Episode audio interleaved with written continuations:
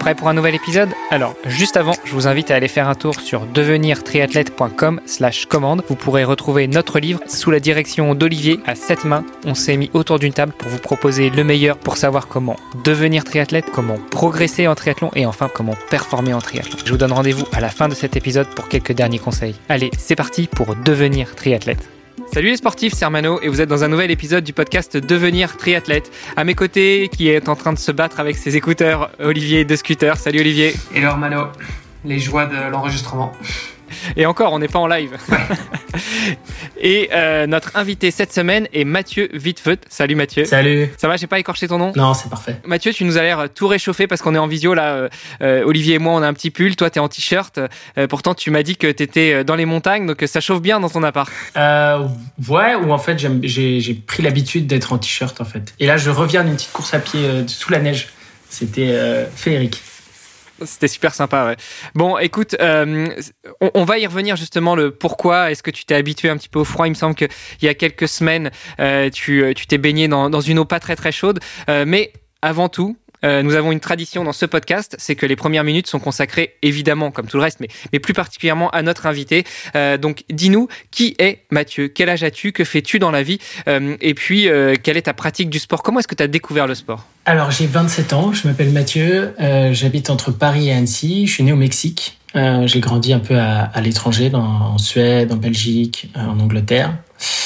Et mon métier aujourd'hui, c'est euh, d'accompagner des, des, entreprises à gérer moins de déchets, en gros. Donc j'anime une communauté euh, de start-up et d'entreprises pour, euh, pour, pour amener des projets d'économie circulaire. En gros, l'économie circulaire, c'est au lieu de jeter ton, ton objet à la fin, bah en fait tu lui donnes une, une seconde vie. Ça c'est mon métier à 80%. Et en fait, les 20% du temps, je fais ce que je veux et je fais des projets euh, un peu un peu fous. En tout cas cette année là, ça, ça s'est escaladé de façon euh, très rapide.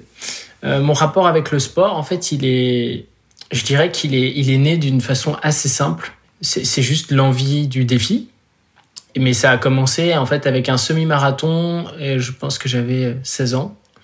Euh, j'avais pas le droit de m'inscrire et je me suis inscrit euh, quand même. J'ai fait une fausse. Euh, j'ai faké mon âge et avec mon cousin, on s'est dit, on s'est un petit peu challengé. On s'est dit bon bah bien, on s'inscrit. Mon cousin Quentin. Et on a fait ce, ce défi euh, à 16 ans et on a tellement aimé qu'on l'a refait l'année prochaine, on l'a refait l'année d'après et jusqu'à ce qu'on fasse un marathon, euh, qui pour moi été un, un, truc de fou. En fait, je viens pas de, de ce monde-là, donc ça me paraissait vraiment inatteignable. Et mon premier triathlon, je l'ai fait la veille de mon bac. Euh, quand euh, tous mes potes euh, faisaient la grosse stuff, moi je, je suis resté sagement chez moi pour, euh, pour faire ce, ce triathlon qui était le triathlon de Paris. Et j'ai quand même une frustration énorme, c'est que j'ai jamais fait un meilleur temps que sur ce premier triathlon. Parce qu'on nageait avec le courant et parce que la course à pied, c'était euh, c'était genre... Euh, il y avait marqué 10 bornes, mais en réalité, c'était genre 9 bornes ou 8 bornes. Et du coup... Ouais, mais forcément, si les dés sont pipés, si les dés sont pipés, les résultats sont pas toujours les mêmes. Ah ouais, mais je me suis mis un petit peu un challenge avec moi-même de me dire, un jour, euh, je ferai un meilleur temps. En même temps, c'est normal. En général, on a toujours, en général, on fait de mieux en mieux. Enfin, jusqu'à un certain âge, en tout cas. là, je pense qu'à 27 ans, t'es pas, t'as, encore du potentiel devant toi, donc. Euh... Voilà, on verra. En tout cas, j'espère. Euh, mais, mais du coup, ça, voilà, ça m'a amené à faire des, des, petits défis. Et juste après le, le marathon de Paris, euh, je donne une lettre à mon cousin dans lequel je lui dis pourquoi on partirait pas en vélo de la maison, d'un côté de la maison, et on reviendrait quelques années plus tard de l'autre côté de la maison. Pourquoi est-ce qu'on ferait pas un, tour du monde en vélo euh, euh, et, du coup, il me dit putain, euh, c'est énorme comme idée. Euh, par contre, j'ai envie de finir mes, mes études, donc euh, si on part, c'est dans trois ans. Et du coup, pendant trois ans, on a eu trois ans pour préparer ce, on va dire, ce, ce, défi, cette aventure. Et, et c'est comme ça que je suis parti pédaler avec mon cousin un, un an et demi autour du monde. On a, fait, on a fait 18 000 km à la rencontre à chaque fois de solutions face au recyclage du plastique. Donc ça nous a amené à faire plein de rencontres. Et suite à ce challenge, bah, je suis rentré, j'ai intégré l'entreprise circulaire dans laquelle je travaille. Euh, et puis par contre, dans mon, dans mon boulot, c'était intellectuellement passionnant, mais physiquement, euh, pas du tout. Du coup, j'avais besoin d'un petit challenge. Et il y a un, vieux défi qui m'a rattrapé, c'est que euh, une des premières idées qu'on avait, c'était de faire un tour du monde sans utiliser de moteur. Donc elle s'était dit, on va faire euh, traverser à la voile, traverser Gibraltar à la nage. Et du coup, moi, je m'étais arrêté à Gibraltar, je m'étais dit, ah, bah, ce serait bien de traverser à la nage. Euh, et j'avais postulé, parce qu'il y a une association qui organise cette traversée. J'avais postulé euh, et j'avais jamais eu de réponse. Et quand je rentre de mon tour du monde, dans l'avion, je reçois un email qui me dit euh, voilà, c'est l'an prochain, à vous de choisir votre créneau. Il vous reste deux semaines pour choisir votre créneau. Et j'avais complètement oublié cette histoire. Ça faisait un an et demi que tu nageais plus, que tu faisais que de pédaler. Exactement. Et je me dis ah là là là là, euh, bah je vais quand même pas le faire tout seul. Je demande à des potes à côté, personne est chaud. Euh, donc je leur dis ok. Voilà, je me dis ça, ça va peut-être me lancer, ça, ça, va être une bonne chose. Et je reparle euh, autour de moi, j'en parle à ma copine. Euh, je lui dis bah tu sais j'ai ce défi, est-ce que ça te tente de le faire? Elle me dit oui. Comme ça, direct. Genre, il fallait choisir la couleur des rideaux, ou tu vois, c'est genre une petite décision. Quoi. Et je lui dis, attends, Chloé, c'est quand même pas un truc. Euh, euh, tu vois, il faut quand même réfléchir un petit peu. Elle me fait, non, c'est bon, euh, oui, de toute façon, on se débrouillera. la sagesse féminine. Voilà. et, et, du coup, en 2019, bah, on a traversé le détroit de Gibraltar avec, avec Chloé et aussi avec mon petit frère. on pourra revenir dessus, mais mon petit frère, j'ai proposé un mois avant, si vous voulez le faire et ça l'a chauffé. Euh, et suite à ça, en fait, on a vraiment adoré l'expérience et on, en est sorti. Oui, c'était dur, mais on s'est dit, en fait, on adore nager. Et deux jours après, on voulait recontinuer à nager. Contrairement à des défis qui peuvent te dégoûter. Tu cours un marathon, après, le lendemain, t'as pas envie d'aller nager, quoi. Euh, enfin, t'as pas envie d'aller courir, pardon. Euh, alors que là, c'était différent avec la nage et c'est très différent. Donc, une espèce de passion pour la nage qui nous a poussé derrière à lancer un nouveau défi en juin euh, qui était un peu fou aussi, qui était euh, de descendre la Seine à la nage en relais pour retracer le parcours d'un mégot. Et quand je raconte tout ça, tout, toutes mes aventures et tout à Théo, euh, Théo Curin, que je rencontre euh, à un déjeuner pour lui proposer de faire un TEDx, parce que j'étais coach TEDx à, à l'époque, euh, il me dit, mais en fait, avec tous tes défis là, moi, il, il s'avère que j'ai un défi un peu fou aussi. Euh, et je cherche quelqu'un comme toi qui a un peu un regard d'aventure et, et, qui s'y connaît sur tout ce qui est économie circulaire, environnement. Est-ce que ça te tenterait de traverser le, le lac Titicaca à la nage? Et ça, donc, donc c'était il y a 15 jours, et on en revient là de, de, de cette traversée avec Théo Curin et Maliam était là. Euh... Ouais, c'était il y a 15 jours la traversée, pas il y a 15 jours que tu as rencontré Théo Curin. Ouais, c'était il y a 15 jours la C'était un peu plus long. Voilà. Euh... non, il y avait un, un, an et demi de préparation euh, avec, avec Théo et Malia. Ouais, alors attends, parce que tu as été quand même super vite. On ouais, est déjà arrivé ouais, ouais, à la traversée du lac Titicaca, mais euh, tu nous as dit que tu avais commencé, enfin euh, ta rencontre avec le sport, c'était peut-être quand tu as fait un semi-marathon à 16 ans, euh, et puis en même temps, tu t'avais postulé pour traverser Gibraltar. Euh, tu savais quand même nager, enfin tu avais quand même appris à nager avant, tu étais quand même nageur à la base, ou, ou c'était juste un, un, défi fou que tu avais en tête de traverser, de traverser le détroit de Gibraltar sans même savoir véritablement nager? Si, je savais nager, j'avais fait un petit peu de compétition quand j'avais 12 ans en Suède. Euh, mais quand j'appelle ça de la compétition, euh, en fait, pour moi, la natation, ça a toujours été un jeu. Et j'ai du mal à le prendre au sérieux, en fait. Et donc, j'arrivais toujours en retard pour éviter la muscu. Euh, quand il fallait faire des sprints, en fait, c'était, j'allais pas au bout de la piscine. Je faisais la moitié, je me coulais un petit peu, j'attendais que les plus rapides passent et je passais en dessous. Donc c'était ma mentalité de, de se dire franchement je suis là pour m'amuser et tu, je comprenais pas cette idée d'être de, de, de, fatigué à chaque fois et tout. Puis j'étais avec un copain, on faisait que des conneries. On s'est fait virer même je crois du club euh, au bout d'un moment. Donc j'avais ce rapport où je, oui je savais nager mais j'avais pas du tout cette, cette endurance euh, et, et, cette, cette caisse. J'avais fait un, un 5 km quand même. Ouais, ce qui est juste pas anodin, parce que 5 km, euh, tout le monde se, se jette pas dans le grand bain pour faire un 5 km comme ça du jour au lendemain. Ouais, et c'était à Paris d'ailleurs. Et je trouve, j'adore les, en fait les courses en ville, parce que ça permet de changer le regard qu'on a sur l'urbain. Quand tu dis c'était à Paris, c'était 5 km dans la Seine? Euh, C'était euh, au canal de l'Ourcq. D'accord. Il y a une course qui s'appelle euh, l'Open Swim Stars. Et et ouais, en fait, vraiment, maintenant, dès que je retourne au canal de l'Ourcq, je me dis, ouais, c'était l'arrivée là. Enfin, vraiment, ça change le regard, quoi. Et on, on voit de la nature, on voit un aspect naturel dans un endroit qu dans lequel on vit au quotidien. Donc ça, je trouve que pour ça, les courses en ville, c'est fantastique. Ouais, ce qui est d'autant plus vrai euh, en natation. Enfin, je veux dire, euh, à la limite, à pied, bon, que tu cours ou que tu marches, euh, les rues, tu peux déjà les connaître. Après, la natation, c'est clair que ça, je pense que ça donne une autre perspective, ouais. Alors, par exemple, la natation, tu vas te dire le canal, ah, il est dégueulasse en fait. Et quand tu t'es dedans, tu, te rends compte qu'il y a des poissons, qu'il y a des algues. Mais je trouve pareil en course à pied, quand, quand tu fais le marathon de Paris, tu vois, l'arrivée, tu la mentalises, quoi. Tu, dès que tu reviens à Porte Dauphine, tu te dis, ah ouais, c'est sympa. Enfin, tu vois. Et du coup, il y a, y a une valeur émotionnelle qui rajoute à, tu vois, à la, à la, beauté de la ville, euh, quelque chose à cette ville. Ouais, je, je, vois tout à fait ce que tu veux dire. Enfin, pour revenir sur le triathlon de Paris, justement, j'ai participé aux premières éditions et donc euh, c'est vrai que c'est impressionnant de te dire euh, euh, au tout début, parce que maintenant c'est presque mainstream, mais au tout début de te dire oh, on va aller nager dans la Seine, on est une bande de tarés mmh. à mettre un néo, à aller nager dans la Seine, ressortir et puis tu, tu sais même pas dans quel état tu sors en fait, parce que dans ton dans ton esprit nager dans la Seine déjà c'est pas faisable, c'est c'est juste inenvisageable. Et à la fin des années 90, c'était quelque chose d'y aller justement dans, dans la Seine et puis, euh, pareil, euh, j'ai fait aussi les triathlons d'Anguin. Et alors, euh, je sais pas si tu as eu l'occasion de le faire ou si tu connais, mais quand tu te mets dans l'eau, dans le lac d'Anguin, déjà tu as une petite odeur qui est un peu désagréable. Et puis euh, si t'as pas de si t'as pas de chaussons et en général en triathlon on, y va pieds nus euh, c'est pas très agréable ce que, ah tout ce que tu sens au fond du, du, lac. Par contre effectivement une fois que tu as fait le, triathlon euh, t'en ressors un peu déjà grandi et puis euh, avec des expériences avec une vision différente de, de la ville de,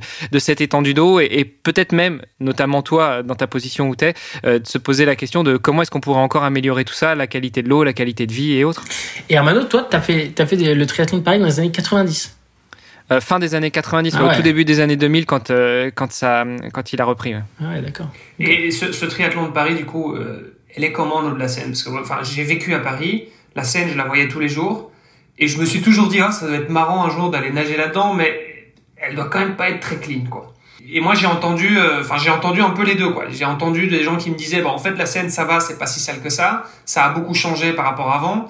Euh, et j'ai aussi mm. entendu des gens qui m'ont dit non le triathlon de Paris moi je l'ai fait une fois mais je le ferai plus parce que euh, l'eau était dégueulasse.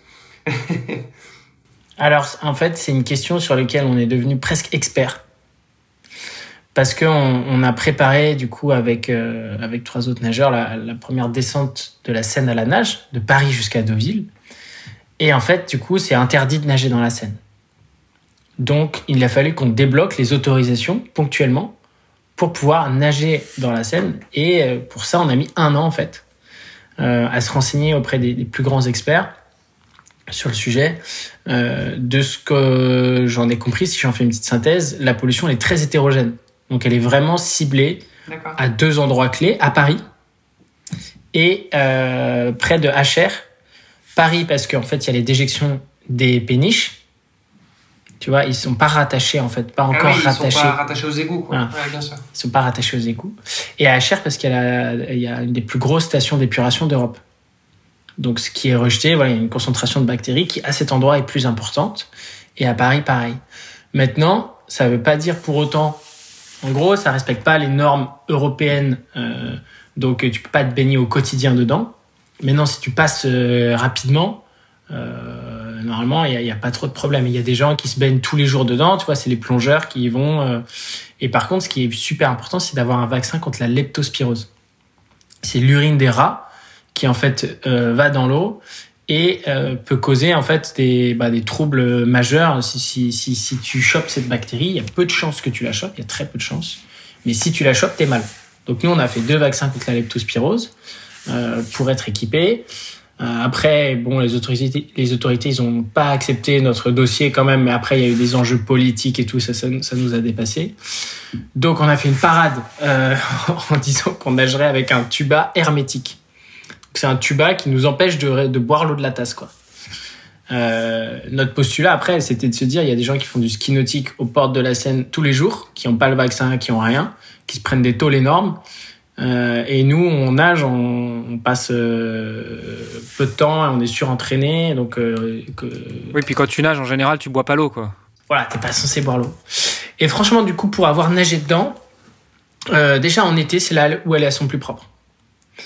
Parce que il y a moins de crues. Donc les crues, c'est vraiment un problème majeur. Parce que, les, en fait, c'est les bouches d'égout qui, qui débordent. Et là, tu te retrouves avec toutes les, les saloperies. Donc, s'il y avait une crue, on n'aurait pas nagé. Euh, première chose. Et euh, en été, en fait, avec les rayons du soleil, ça vient filtrer les bactéries et les tuer sur la première couche de l'eau. Donc en fait, euh, euh, elle est propre et franchement, pour avoir nagé une semaine dedans, du coup, tous les jours, euh, jour et nuit d'ailleurs, en fait, le but c'était un relais jour et nuit entre nous, on pourra revenir dessus peut-être. Mais je l'ai pas trouvé sale, en fait. Et vraiment, on est parti de Paris. après, j'ai pas vu de poisson non plus. Mais il n'y a pas un moment où je me suis dit c'est dégueulasse. Le, le, moment où c'est dégueu, c'est en automne, en fait, ou quand il y a les crues aussi, qu'on voit tous les déchets, il n'y a pas de feuilles et tout. Alors que en fait, en été, c'est fantastique. Il y a vraiment des feuilles, des oiseaux, des. Tu sens qu'il y a une vie en fait, et tu as vraiment l'impression de te promener dans un parc. Tu vois, c'est un bol d'air dans un milieu urbain, et ça, on s'en rend pas compte. On se rend pas compte que le corridor écologique de Paris, en fait, c'est pas le bois de Boulogne euh, ou le bois de Vincennes, mais c'est euh, c'est vraiment la Seine, quoi. C'est les bords de Seine. Ouais. Hum, hum. Et, et, donc. Euh de ce triathlon de Paris, donc ça nous amène à, à ton projet euh, Zéro Mégo que tu as, as, mentionné là rapidement tout à l'heure. Tu peux nous en dire un petit peu plus?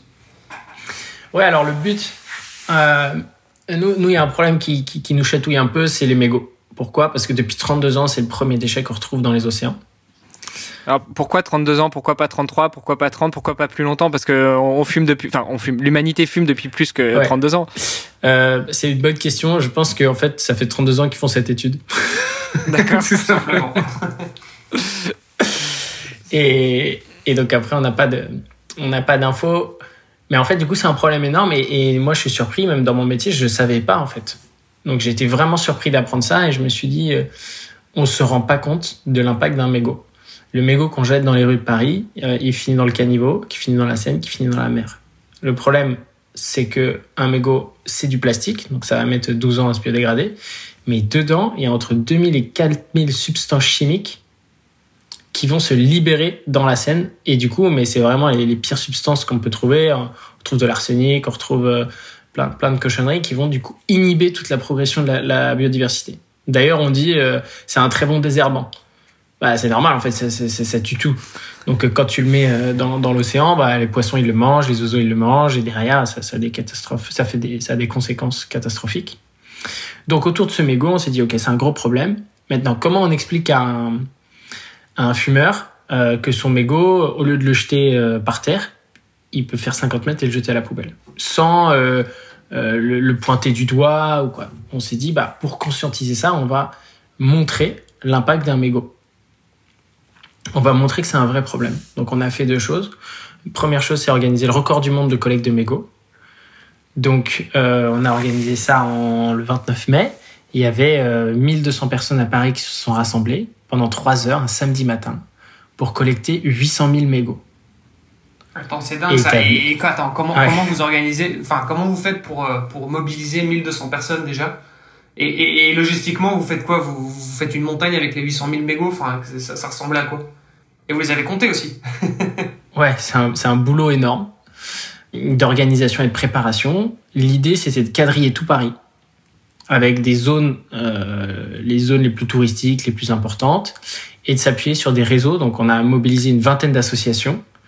Euh, on a mobilisé des lycées, on a mobilisé des entreprises pour que euh, ils puissent venir et collecter. En fait, il y avait une grande marche, un peu comme un défilé dans tout Paris, euh, un défilé un peu bizarre parce que les gens avaient des gants, des sacs, des masques, des euh, tout ça, du gel hydroalcoolique, etc. Et il y a, sur chacun des points, donc il y avait une, une quinzaine de points, il y avait euh, un beach flag avec quelqu'un qui récupérait dans des sacs poubelles euh, tous ces mégots, qui après étaient tous acheminés euh, au pied de la Tour Eiffel pour euh, remplir des jauges géantes. Donc il faut imaginer des jauges qui font 2 mètres de haut et qui sont plus larges que, que si on était tous les, tous les trois serrés les uns contre les autres, et remplis de mégots. Et on avait un huissier qui est venu euh, compter, alors pas mégot par mégot, sinon il en aurait eu pour 3 mois. Par, par mètre mais, de cube, non, et par rapport au poids. Par poids, ouais, il a fait okay. au poids. Au par poids. Euh, et donc on a eu, euh, non, on a eu une, une, en fait on a fait aussi c'était aussi pour faire beaucoup de bruit médiatique. Donc il y a plein de médias qui sont venus en parler. C'était vachement visuel. T'as la maire de Paris euh, euh, qui est venue aussi euh, montrer tout ça. Et c'était un moment en fait assez triste de voir toute cette pollution. Enfin 800 000 mégots, c'est énorme. Et en même temps assez beau de célébrer cette en fait cette force citoyenne de se dire on a un problème, mais si vraiment tous on se mobilise en une journée en fait on peut avoir un impact énorme. Donc ça, c'était vraiment la première chose sur les mégots. Euh, et la deuxième chose, du coup, c'était de, de partir ce, le, au moment où on a certifié le record, de partir directement à la nage pour se dire, ces mégots, si on les avait pas ramassés, voilà où est-ce qu'ils auraient fini. Et du coup, pendant Ah, vous jours... n'avez pas été vicieux, vous n'avez pas pris un mégot, vous l'avez pas jeté dans la Seine et puis vous l'avez suivi. non. Non, non, on aurait un- peut-être un peu plus de temps, je pense. Euh, et du coup, là, on, s'est- on a fait un, un relais de nage, tous les quatre. Donc, il y a Chloé, euh, Lucas, qui est mon petit frère, et Louise, qui est la cousine de Chloé. Tous les quatre, donc c'est une petite affaire familiale. Euh, on s'est relayé, en fait, jour et nuit pour euh, parcourir ces 380 km. Alors quand tu dis que vous êtes relayé, c'est-à-dire euh, vous vous êtes euh, mis dans l'eau et puis euh, à tour de rôle vous avez nagé ou euh, comme un petit peu l'autre défi dont on parlera tout à l'heure, vous tiriez euh, un radeau, quelque chose avec vous et, et les trois autres étaient sur le radeau pendant que vous nagiez. Comment, d'un point de vue logistique, comment c'était? D'un point de vue logistique, le but, c'est qu'il y ait toujours quelqu'un qui nage. Ok. 24 heures sur 24. Donc en fait, moi je vais nager une heure, je reviens, c'est Chloé, Lucas, Louise qui y vont, et après c'est moi qui y vais. Donc j'ai une heure de nage, trois heures de repos. Une heure de nage, trois heures de repos. Ouais, et attention ça- parce que les 3 heures de repos, en général, euh, c'est pas tout à fait du repos, quoi. Faut que je mette... euh, Faut que tu te sèches, faut que tu Euh, changes, faut que tu voilà. manges, enfin... exactement. Donc euh, tout était... En fait, c'était ça aussi l'aspect nouveau et hyper excitant, c'est de se dire, euh, il faut connaître ses cycles de sommeil, faut connaître ses cycles de digestion, faut connaître sa capacité de récupération, euh, parce que euh, il, fallait déterminer le, le meilleur créneau. Est-ce qu'il faut nager deux heures, une heure? Et, et à, à côté de nous, il y avait une péniche qui nous accompagnait. euh, et qui, qui était notre camp de base. Et sur cette péniche, c'est là où on se reposait, c'est là où on mangeait. On avait toujours un kayakiste qui nous aidait, donc il y avait aussi des kayakistes qui se relayaient. Parce que déjà, nager de, de jour, c'est interdit, mais nager de nuit euh, dans un fleuve, C'est juste un peu dangereux dans la Seine. C'est c'est un des axes les plus fréquentés. euh, bah, c'était un, c'était un sacré défi en tout cas. Et donc vous aviez toute une équipe euh, à bord sur, le, sur, le- sur la péniche qui vous suivait, quoi. Il y, Ouais, avait, on avait toute une équipe. il y avait quoi? Il y avait des, je sais pas, des kinés, des médecins, des, des nutritionnistes, il y avait quoi? Il y avait euh, un capitaine. Il y avait euh, un second. Enfin, le capitaine, c'est un copain. En fait, c'est simple. C'est lui qui a une péniche depuis 10 ans et, et qui nous a dit Je suis chaud pour vous aider et vous accompagner. Donc, ça, c'était quand même une rencontre euh, énorme. Et à côté, il y avait son second qui est un médecin en formation. Donc, euh, qui nous aidait aussi, avec lequel on a défini des protocoles en fait euh, de, de sauvetage, parce que s'il se passe quelque chose, bah, en fait, c'est hyper important de pouvoir être réanimé sous les trois minutes. Donc euh, ça, c'était un, truc important. Euh, et après, il y avait deux caméramans pour faire un, un documentaire qu'on est en train de préparer. Et, euh, et ma mère qui faisait les repas. Et à côté de ça, il y avait toute une équipe euh, qui voulait nous suivre parce qu'ils étaient à fond sur le Family projet. business, quoi. It's a family business. T'avais euh, euh, les parents de Chloé. les- En fait, c'était aussi. Enfin, c'est génial de pouvoir embarquer sa famille là-dedans, en fait. Donc mon père, il suivait en camping-car euh, le truc, et, et en fait, ils étaient tous à fond, ce qui nous a permis à l'arrivée de faire une énorme, une énorme soirée tous ensemble et, et de, de, de vivre ces moments vraiment et de les partager en fait. Et ça, je trouve que c'est un truc fantastique qu'on que, que, je retrouve pas forcément dans le triathlon ou dans la natation comme sport individuel. C'est que les, les défis, on les vit tout seul et on a plus de mal à les partager. Donc l'avantage de l'aventure, je trouve que c'est ça permet aussi d'embarquer plus de gens. Alors justement, tu parles du triathlon, tu parles de la natation. Euh, tu nous as dit que tu avais fait quelques triathlons et que tu as commencé par le triathlon de Paris. Ta, carrière de triathlète, est-ce euh, qu'elle s'est arrêtée là ou est-ce que tu as, continué sur d'autres épreuves? Est-ce que tu es monté sur plus long en termes de distance? Et, quels sont tes objectifs en termes de triathlon euh, avant qu'on passe sur, sur d'autres choses et qu'on vienne sur la partie aventure? Alors, en triathlon, en fait, j'ai adoré ce format et je me suis dit, euh, à la fin du, triathlon de Paris, c'est passé super vite.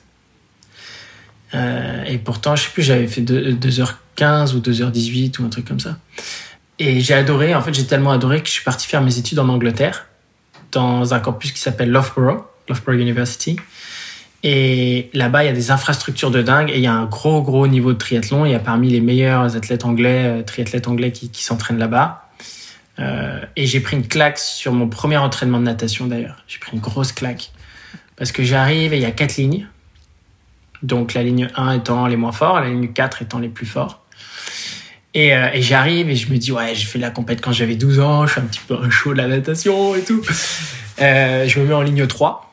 Donc pas chez les meilleurs en, feintant une fausse modestie, mais chez les, les sous-meilleurs en me disant quand même. Et là, au bout de 300 mètres, l'entraîneur il me dit Attends, vas-y, descends en ligne 2. Et là, au bout de 300 mètres, il me dit non, non, non, Matt, tu descends. Et là, je me retrouve avec une nana qui a un seul bras, euh, qui nage plus vite que moi. Et je me dis, oh là là là là là là, mais en fait, je suis nul. Attends, parce qu'en parlant de nageurs nuls, t'en as en face de toi. Euh, moi, il faut savoir qu'il y, a 4 ans, je savais pas nager, quoi. Donc, euh, je, viens aussi de loin. quand tu dis nul, enfin, c'est quoi ton niveau Je sais pas, ton allure au 100 mètres, par exemple euh, bah, en fait, aujourd'hui, c'est un peu biaisé parce que maintenant, je me suis pas mal entraîné. Non, mais à l'époque, euh, quand, tu, quand justement tu, tu, passes de la ligne 3 à la 2 et de la 2 à la 1, et limite, peut-être, tu es en train de nous dire s'il y avait eu une 0, tu aurais été dans la 0. Euh, tu, tu, tu, tu, te sentais comment sur un 100 mètres ou sur un 400, un 800 En fait, j'ai toujours été meilleur en sprint qu'en plus long. Mais sur Surtout si tu faisais des coulées au milieu du bassin, ça je veux ah, bien comprendre. J'adore les coulées en plus. On reviendra dessus, mais c'est mon truc préféré. Euh, mais je vais mettre 30 secondes sur 50 mètres. Ok, bah, donc c'est rapide. Peut-être. en tout cas, pas, en tout cas, pas là-bas, Olivier. ok, d'accord. Et, du coup, pour, pour répondre à ta question, Armano, euh, euh, voilà, je me suis rendu compte que j'étais pas très bon, mais j'ai beaucoup aimé en fait le triathlon. Et, le problème, c'est que je me suis beaucoup blessé. j'ai eu le TFL, j'ai eu trois entorses, et en fait, à chaque fois, ça m'a freiné à fond dans ma progression. Et j'avais un copain qui était champion de France de, duathlon et qui me coachait en fait, qui, me donnait les entraînements, qui, avec, qui était là-bas aussi. Et en fait, j'ai jamais réussi vraiment à les suivre parce que j'arrêtais pas de me blesser. C'est peut-être ça aussi qui m'a orienté vers la natation parce que finalement, c'est un sport tellement sain que j'ai moins ce problème-là. C'est vrai que pour se blesser en natation, faut y aller quand même. Ouais, tu, tu, tu, c'est pas impossible. Enfin, en tout cas, les, les nageurs ont beaucoup de problèmes d'épaule ou comme ça. Oui, puis moi j'ai des problèmes de vue, je me prends souvent les bords, donc euh, non, non, je comprends tout à fait. Mais non, non, mais enfin, euh, eu égard à la course à pied, qui est pas, euh, la natation est un sport porté et en plus dans un fluide, donc pour se blesser, il faut quand même y aller, il faut faire, faut faire pas mal de distance et puis et puis bourriner. Là où en course à pied, finalement, si tu fais pas tant de distance que ça, mais si t'as pas toujours la bonne technique, tu peux beaucoup plus te blesser. Ouais, c'est sûr. Et donc en fait, j'ai fait, j'ai enchaîné, je pense une, une, dizaine ou une quinzaine de triathlons. je m'épanouis vraiment dans le plus long. Donc le, le, plus long, enfin en gros, plus c'est long, plus je m'épanouis. Pour l'instant, je me suis arrêté au, semi Ironman. J'ai fait celui de celui des Sables d'Olonne avec Théo. Avec C'est marrant parce qu'en même temps, tu, tu dis que euh, tu es, meilleur en sprint que sur le long. Donc en fait, euh, tu t'épanouis plus là où tu es moins bon, quoi. ouais, exactement. Ça n'a aucun sens. Euh, mais, mais bon, c'est comme ça. Et du coup, je fais ça pour le kiff euh, plus que pour la performance. Et, et du coup, ouais, Sabdelon, j'ai vraiment aimé. Et j'ai fait un long aussi à Royan. Euh, je sais pas si ça vous parle. Ouais. Et, et, voilà, la paella à la fin était très très bonne. alors, Qu'est-ce qui fait que tu t'épanouis plus justement sur du, plus long? Est-ce que c'est euh, une partie du triathlon, enfin une des disciplines du triathlon en particulier, ou c'est euh, justement la, euh, la longueur de l'effort, la gestion de l'effort, le fait de ne pas tout donner au début et de, de, de savoir administrer un peu le, niveau de d'effort, ou c'est la solitude? Parce que tu disais que ce que tu aimais bien aussi dans, dans les défis que tu as relevés, c'est que c'était même si c'était des sports individuels, c'était pas si individuel que ça. Qu'est-ce qui fait que tu t'épanouis plus dans des épreuves un peu plus longues? En fait, j'ai compris un jour sur le semi de Boulogne, le semi-marathon de Boulogne, j'ai compris une leçon que j'ai gardée. En fait, donc je vous ai dit, mon premier objectif, c'était de faire un semi-marathon. Et depuis, c'était une obsession de faire sous les 1,30. Euh, mais à chaque fois, vu que je me blessais, j'avais très peu de temps pour m'entraîner. Et jusqu'à un moment, la bonne fenêtre se passe. Et avec mon cousin, c'était toujours la, guerre. Et tous mes potes, c'était pareil. Le premier qui passe sous les 1,30 et tout. Donc on se tirait la bourre comme des, comme des fous. Sauf que eux, ils passaient leur moment en soirée et tout. Et, et, euh, et ils se blessaient pas. Et, moi, je me blessais, mais j'adorais euh, faire du sport. Et un jour, je m'entraîne, euh, enfin, pendant plusieurs, plusieurs mois, euh, je m'entraîne bien, je pense pendant trois mois, et je fais euh, la course parfaite, 1h26 au semi de Boulogne. Enfin, en tout cas pour moi, hein, je sais pas, pour, pour, peut-être pour ceux qui nous écoutent, ça peut être euh, pas top, mais à, l'époque, j'étais jeune. Et franchement, euh, tout se passe nickel et je passe l'arrivée et j'ai pas de soulagement. En fait, j'ai rien. J'ai une espèce de vide en me disant, bah en fait, euh, il s'est rien passé. j'ai vécu un truc, j'ai fait peut-être une performance pour moi Trop facile, quoi. Pas trop facile, mais mentalement, il s'est rien passé d'intéressant. T'avais tellement idéalisé cette, cette réussite que finalement. euh, Ouais, en fait, je me suis dit, je suis pas fait pour la performance. C'est moi le sport, je fais pas ça pour ça. Je fais ça pour me faire kiffer et pour pour découvrir quelque chose mentalement. Et si je fais une course parfaite que j'ai déjà programmée et que rien de nouveau se passe, je m'étais dit, tu vas à telle vitesse, tel truc, tel truc. J'avais l'impression de suivre un, un truc et oui, à la fin, j'ai fini en sprint comme un ouf, mais j'ai compris que pour moi, l'objectif du sport, c'était vraiment une expérience mentale avant, avant d'une expérience physique. Avec du coup les chiffres, en fait, je m'en fous, entre guillemets. Et c'est pour ça que dans le long, je retrouve vraiment ce voyage mental qui fait que je me pose des questions, je vais découvrir qui je suis. Et c'est vraiment ça, en fait, ma quête. Euh, beaucoup plus que qu'une performance, un score, un, placement ou un truc comme ça. Donc tous les sports, tu vois, euh, le triathlon, mais en fait j'adore aussi l'alpinisme. J'adore, euh, tu vois, le, le voyage en vélo, tous ces trucs-là qui, qui font que tu as vraiment le temps de réfléchir. Donc, t'es parti faire un tour du monde. C'est vrai, c'est pour ça que je suis parti euh, effectivement en 2017 euh, avec mon cousin. Et attends, et, et si, on, si, si on revient un petit peu sur ce tour du monde, vous avez préparé ça pendant un an et demi, c'est ça, c'est ce que tu disais? On l'a préparé entre le moment où on a eu l'idée et le moment où on est parti, il y a eu trois ans. Après, moi, j'ai mis donc on finissait nos études. Moi, j'ai pris six mois à temps plein pour le préparer. Et quand tu dis le préparer, c'était quoi? C'était logistiquement, c'était euh, physiquement, c'était- quoi? Financièrement aussi Oh, physiquement, physiquement pas du tout. Euh, non, non, pas du tout. On s'est pas préparé. Euh, par contre, c'était financièrement aussi. On a trouvé des sponsors On- on- pour que ça a couvert l'ensemble des frais du, du défi. On a aussi tout le sujet sur les, les solutions face aux déchets plastiques. En fait, ça nous a permis de cartographier 300 projets à travers le monde et de se dire voilà là où on veut aller précisément.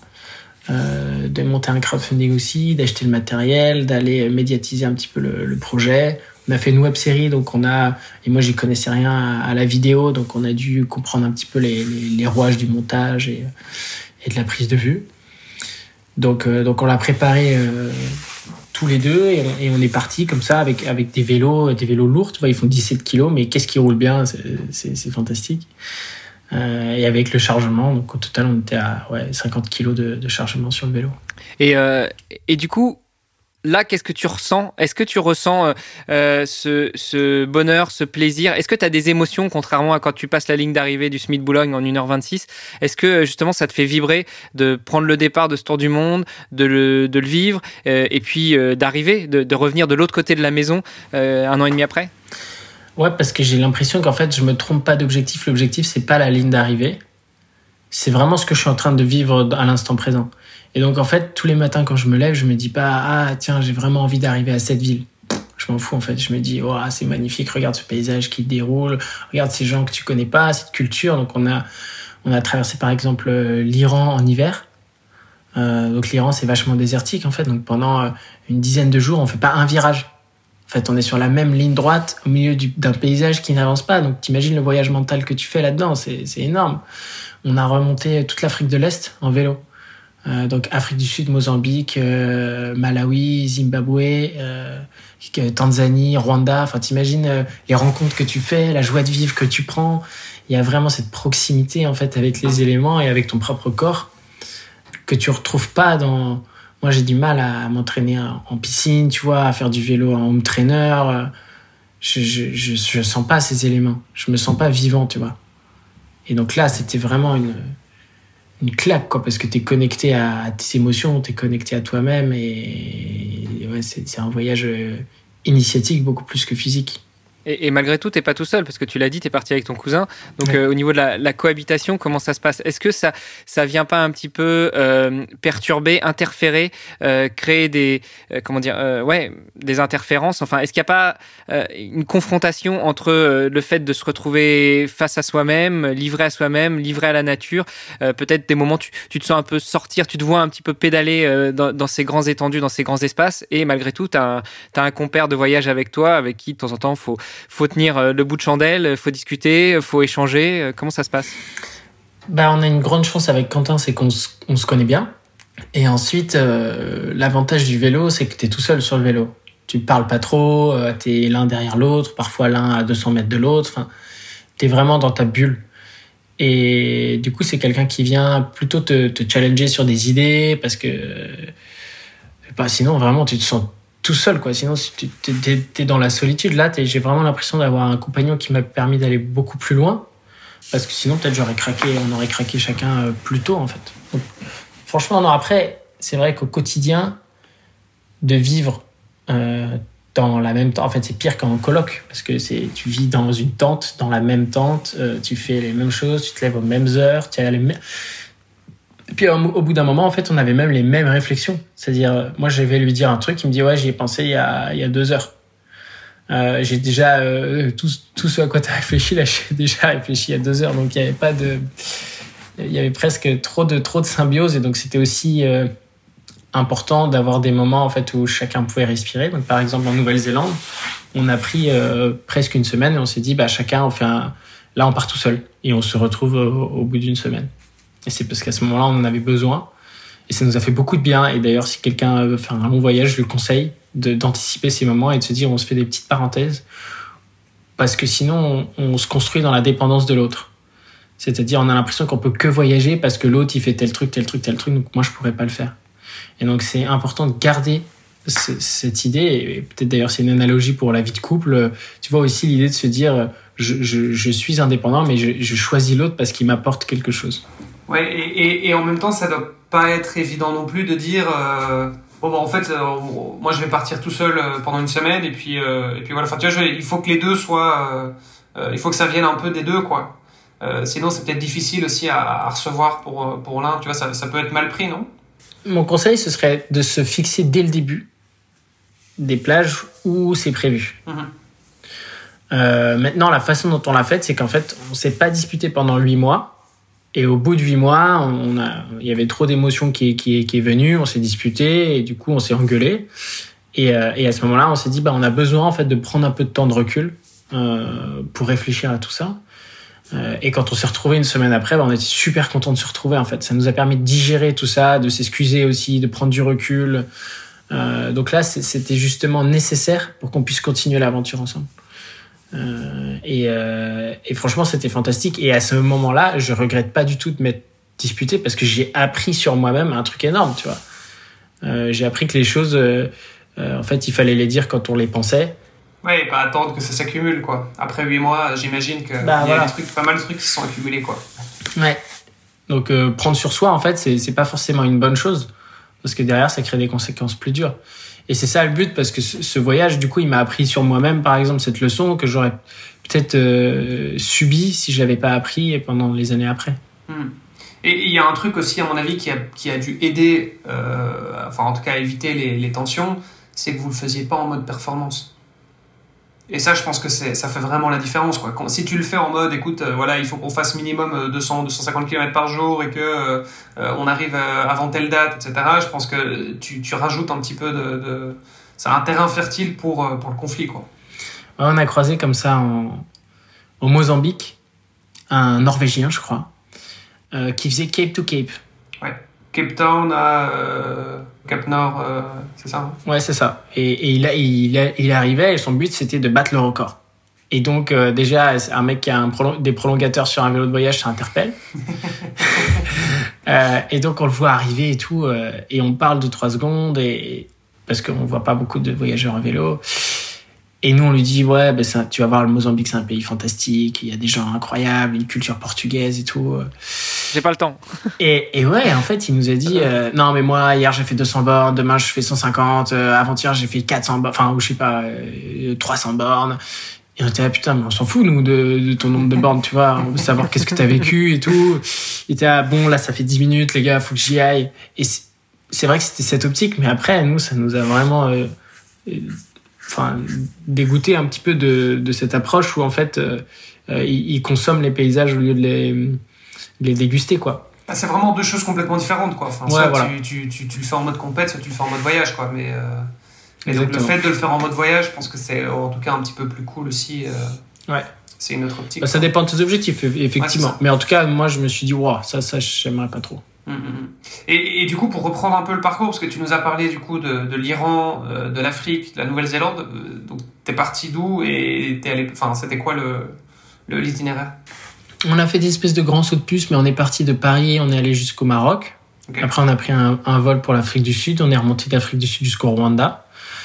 Après, on a pris un vol pour l'Iran, on a traversé euh, euh, l'Iran. Ensuite, on a pris un vol pour l'Inde. Et, et là, on a traversé l'Inde, euh, qui était un beau challenge d'ailleurs, euh, d'est en ouest, et pardon, d'ouest en est. Euh, ensuite, on est allé en Nouvelle-Zélande et en Indonésie. Il y a des beaux projets là-bas. Et finalement, on a fini euh, euh, au Chili, où on est passé du Chili jusqu'au Brésil, en passant par le désert d'Atacama. Excellent. Et après, petite, euh, der- dernier petit truc pour rentrer en douceur, euh, Paris-Londres avec la famille en vélo, et ça c'était sympa. Enfin, Paris-Londres ou Londres-Paris? Euh, Londres-Paris en plus, t'as raison. Merci Hermano de suivre. Il fallait revenir à la et, et- et maison. vous avez, et vous avez fait comment pour traverser la Manche Le vélo dans, le vélo dans une navette? Ouais, le vélo dans la navette. Ok. À l'époque, je savais pas encore que j'allais nager. euh, en tout cas. Ouais, et, ça parce que tu l'as fait, euh, parce que tu disais, il y avait aussi un, un projet à côté de ça, c'était de rencontrer justement euh, des projets d'économie circulaire. Exactement. En fait, dans chacun des pays, on allait rencontrer des personnes qui ont des parcours incroyables et, et des, des idées inspirantes. Et donc vous avez fait votre parcours en fonction de ça, en fonction de ces personnes-là, ou bien vous avez d'abord fait l'itinéraire et puis vous avez dit bon, bon on va chercher des gens euh, dans ces régions-là? Les deux. On s'est dit, euh, on choisit les pays, principalement des pays émergents, parce que c'est plus dur de savoir ce qui se passe sur l'économie circulaire.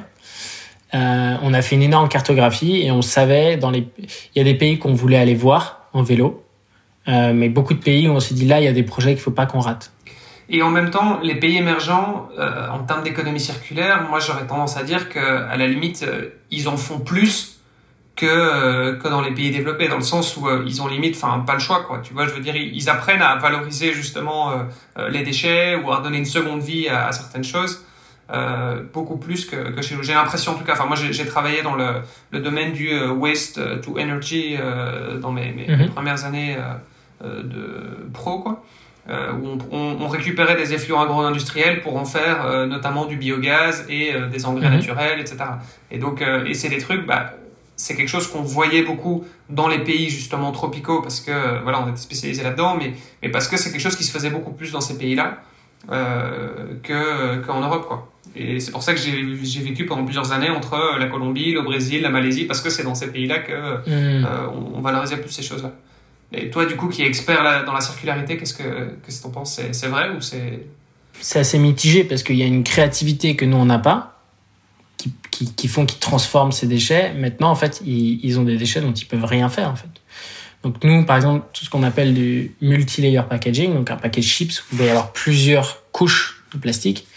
Euh, Nous, on va le concevoir chez nous parce qu'on va pouvoir euh, le, le brûler, en faire de l'énergie. Eux, en fait, ça arrive chez eux, ils peuvent rien en faire, donc ils le brûlent devant chez eux, ce qui est, extrêmement toxique pour, euh, ça, cause des, cancers, notamment auprès des enfants. Donc ça, c'est un problème de santé, c'est un problème environnemental aussi. Donc, euh, tu as, des exemples, typiquement, bah là, je reviens du Pérou, les déchets, ils les récupèrent, ils, font un trou dans le désert et hop, ils les mettent dedans. Et ça, c'est parce que c'est notre modèle de consommation qu'ils appliquent sans, les, sans, euh, sans adapter les infrastructures de collecte, de revalorisation que, que nous, on peut avoir et qui sont largement perfectibles. Mais du coup, c'est mitigé dans le sens où, oui, ils ont de la créativité, oui, il y a des projets qu'on trouve pas ailleurs, mais d'un autre côté, en fait, euh, ils ont une gestion euh, très mauvaise de, de certains déchets aussi, et beaucoup plus toxiques. Ok. Et en plus, certains pays sont encore plus euh, dans la mouise parce qu'ils ont les déchets des autres pays. Et on leur envoie du coup tous les déchets, donc ils se retrouvent avec des, des, des décharges énormes qui viennent polluer tout l'écosystème et, et leur économie aussi. Mhm. Ok. Et donc ça, c'était ton premier, euh, ton premier projet, on va dire, dans euh, l'économie circulaire? Exactement. Et c'est quoi qui t'a donné envie de, je sais pas, t'investir autant là-dedans? En fait, j'avais fait un stage de fin d'études chez Ashoka, qui est un réseau d'entrepreneurs sociaux dans le monde entier. Et ça m'a permis de rencontrer vraiment des, des gens. En fait, j'ai compris quelque chose qu'on m'avait pas appris à l'école, que mes parents m'avaient pas appris, c'est qu'il y a des gens qui sont brillants, hyper intelligents et qui mettent toute leur énergie euh, au service d'une transformation positive de la société. Et en fait, là, à ce moment-là, je me suis dit, j'ai changé d'idéal parce que l'idéal, quand on est à l'université ou quoi, c'est des gens qui peuvent avoir réussi euh, d'un point de vue financier, monter des, dont on parle, on parle d'eux. Et là, je me suis dit, mais en fait, euh, pour moi, ça, a, ça a redéfini l'objectif de réussite euh, dans la vie, en fait. Et du coup, je m'étais dit, bah, j'ai envie de rencontrer des gens qui, sont acteurs euh, sur ce sujet. Les plastiques, on n'en parlait pas beaucoup en 2017 dans les médias. Euh, et pourtant, plus on creusait le sujet, plus on s'est dit, en fait, c'est un truc énorme. Il y a vraiment un truc qui fait presque la taille de l'Europe avec des déchets dans l'océan. C'est, quoi cette histoire, tu vois? Plus on creusait, plus on se disait, en fait, il faut aller rencontrer des solutions. Et avec le prisme Ashoka de se dire mettre en avant les solutions, c'est une des, une des façons de, de faire parler de la thématique. Euh, c'est avec ce prisme-là qu'on est parti aussi. Et c'est quoi les plus gros projets du coup qui t'ont euh, qui t'ont le plus marqué pendant ce, tour du monde? J'ai eu euh, un coup de cœur en Indonésie sur David qui en fait a à l'âge de 21 ans, a lancé une boîte où il récupère des algues. Donc les algues, pour grandir, ça, ça capte du CO2 en plus. Euh, il en fait une espèce de papier et il en fait un packaging. Et en Indonésie, 9 plastiques sur 10 finissent directement euh, dans l'océan. Donc là, d'un coup, il a un, packaging en papier, entre guillemets, qui se dissout directement dans l'eau, qui est fait à partir d'algues. Euh, et ça, je trouve ça brillant. Et le mec, il a, eu ça comme idée à 21 ans. Et un autre exemple qui va vous plaire, Olivier Armano, c'est au Brésil, parce que tu as un, un mec, Juan Moussi, qui a créé un vélo à partir de bouteilles récupérées dans les bidonvilles, euh, de bouteilles en plastique euh, recyclées. Et c'est un, donc le vélo est en plastique. Le vélo, le cadre du vélo est en plastique recyclé et il est en fait garanti à vie. Donc le but c'est que tu peux changer les roues de ton vélo ça peut être 26 pouces, 29 pouces, donc tu peux le faire évaluer sa taille. Tu peux faire des trous un peu où tu veux. il est malléable et le but c'est que tu gardes le même vélo, euh, tu puisses garder le même vélo pour faire tes trajets quotidiens et, ça toute ta vie. Excellent. Je connaissais les vélos en bambou, mais les vélos en plastique euh, avec des bouteilles recyclées en plus, ça je ne connaissais pas du tout. Voilà, Juan, Juan Moussi, euh, c'est pas un truc hyper connu, c'est aussi un mec anticapitaliste et du coup euh, il a ses, ses idéologies, tout, mais c'est mais vraiment c'est un personnage euh, incroyable. Hein. C'était un révolutionnaire uruguayen notamment.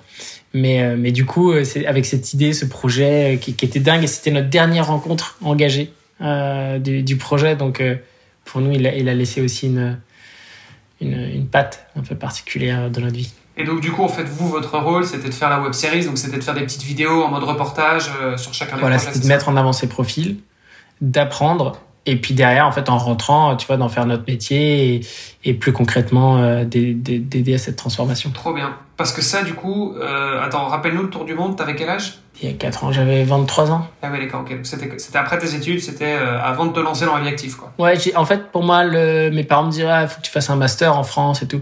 Je disais, moi, mon master, c'est un master terrain. Et, et c'est mes, mes, mes, deux ans de. J'avais compté 6 mois de préparation du tour du monde, un an de voyage et 6 mois de retour ils ont avalé la, la pilule facilement Ah ouais, ils ont dit ok, d'accord. Aujourd'hui, ils sont très contents. Ok. Ça va, au niveau du support familial, t'es pas trop mal du coup Ça va, bah maintenant ils ont pas le choix. et, et bah voilà, ça a commencé par des petits défis pour eux aussi. Hein, et, et, du coup, maintenant ils sont à fond derrière. Trop bien. Tiens, et cette web série, du coup, on la retrouve où? Alors ça s'appelle Cycle to Recycle Plastic.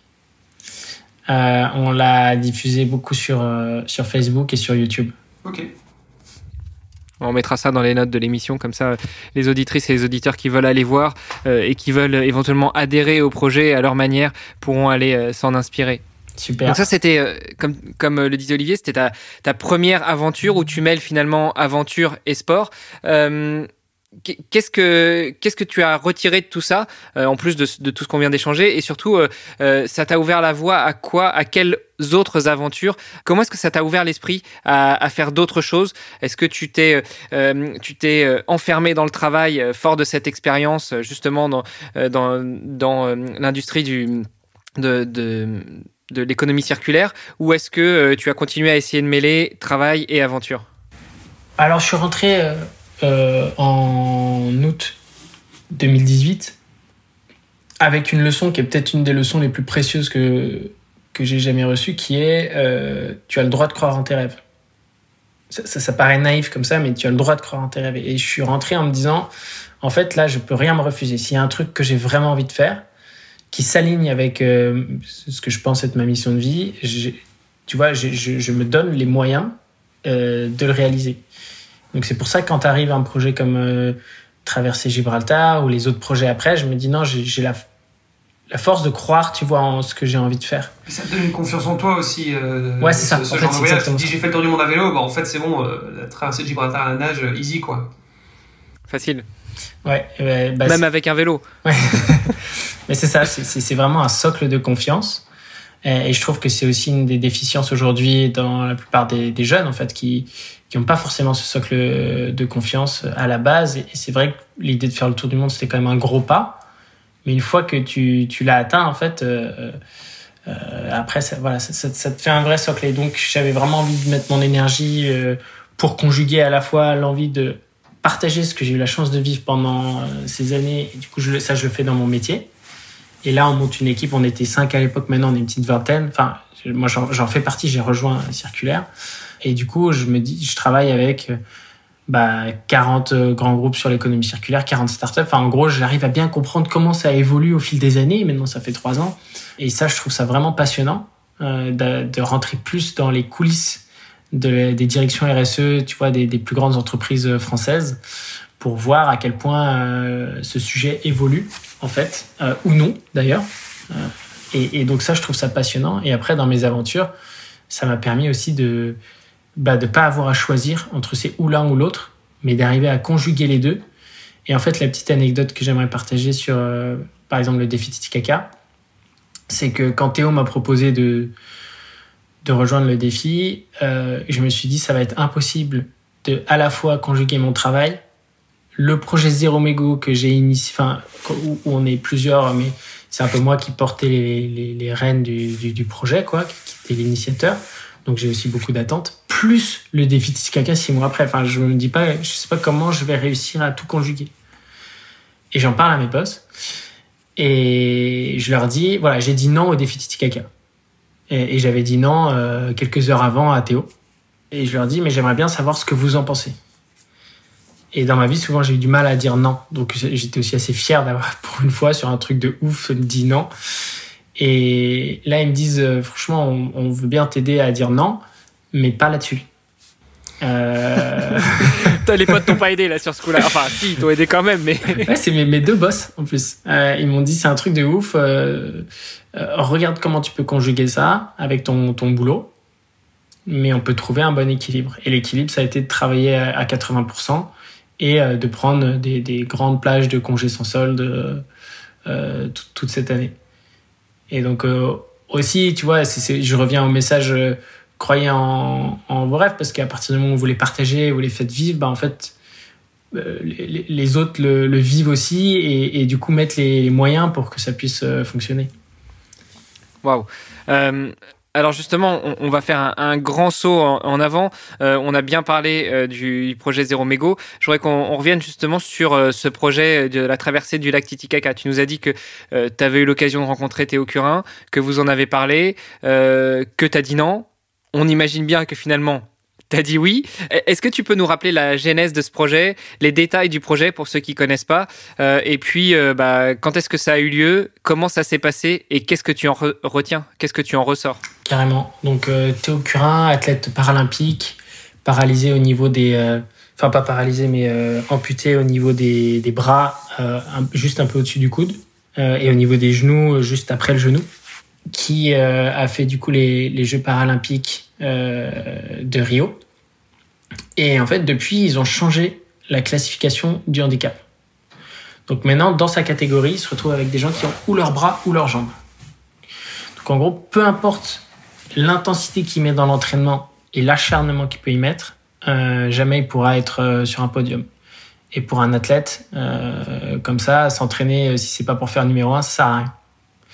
Donc il y a eu une petite phase de dépression pour lui, jusqu'au jour où avec son agent, Anne Bayard, ils, se disent en fait, euh, est-ce qu'on créerait pas notre propre aventure? Et ensemble, ils viennent sur l'idée du lac Titicaca, en se disant, euh, euh, bah déjà le nom faisait marrer Théo. Et après, c'est quand même le lac navigable le plus haut du monde. Il est à 3800 mètres d'altitude. Quand tu dis le lac navigable, c'est-à-dire parce qu'il y a des lacs qui sont plus hauts que ça. ouais, c'est des lacs de montagne, tu vois, des, tu vas avoir au Népal, tu vas avoir des lacs très hauts, mais là, Là, un lac de cette taille-là sur lequel il y a des bateaux qui naviguent, c'est le plus haut du monde. D'accord, donc c'est une question de taille. C'est quand tu dis que c'est navigable, c'est juste une question de taille. Enfin, tu pourrais arriver avec ton kayak sur le, le- le lac de haute montagne au Népal. euh, ce serait pas un lac navigable pour autant, quoi. On dit navigable parce que c'est des gens qui au quotidien naviguent dessus, Ok, d'accord. je pense. Une question de taille, une question de profondeur, une question de courant. euh, et je pense qu'il y, a- il y a plusieurs paramètres qui rentrent en jeu. Ouais. euh, Bon après, ça c'est ce qu'on retrouve. euh, Enfin, c'est ce qu'on on retrouve sur Internet. En réalité, euh, enfin, je suis pas allé voir les autres lacs, mais je sais qu'il y a des lacs plus hauts. En gros, c'est juste pour dire c'est très très haut. Ouais, bah c'est 3000 c'est 3600 mètres d'altitude, donc effectivement. euh, 3008, au- c'est le refuge du 3008, voilà. 3008 comme un Ironman, Olivier, 3008. Donc en fait, ce que ça veut dire, c'est qu'il y a 38% en moins d'oxygène. Donc imaginez, vous prenez euh, une grande inspiration là, vous avez euh, presque 40% en moins. Ça change quand même la donne pour un nageur. Euh, donc il se dit, ok, 3008, euh, et en même temps, j'ai pas envie de vivre cette aventure tout seul. Donc j'ai envie de la partager. Et le brief, c'est le traverser en longueur. Donc c'est 100, c'est 100, nous on a fait 110 km et en autonomie. En autonomie, c'est aussi assez nouveau pour un nageur, parce que autant on voit ça sur les mecs qui font le pôle Nord, mais autant euh, un nageur qui tire sa poule casse, bah, il y en a pas beaucoup. Euh, et donc là, c'était le cas. Donc on a tiré un, un bateau qui, qui, qui, qui faisait au total 500 kilos.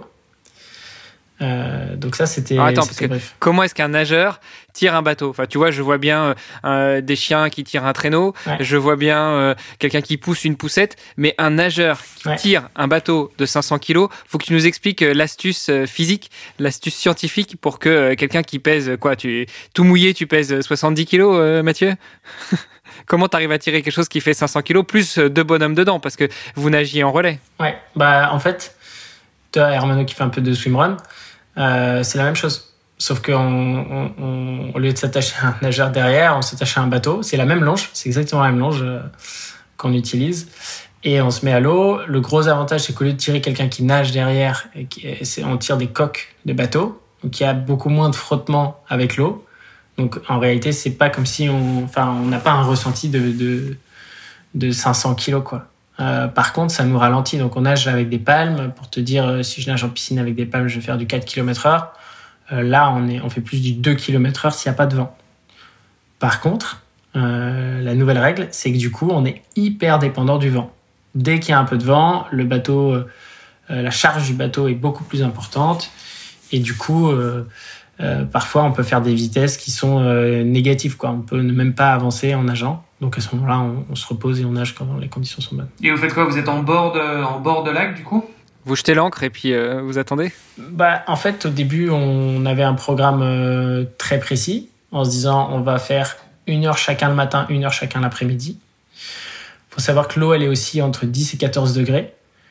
Donc, on est aussi hyper équipé. Donc, ça demande beaucoup de, de temps, en fait, pour mettre des chaussons, des gants, à la cagoule.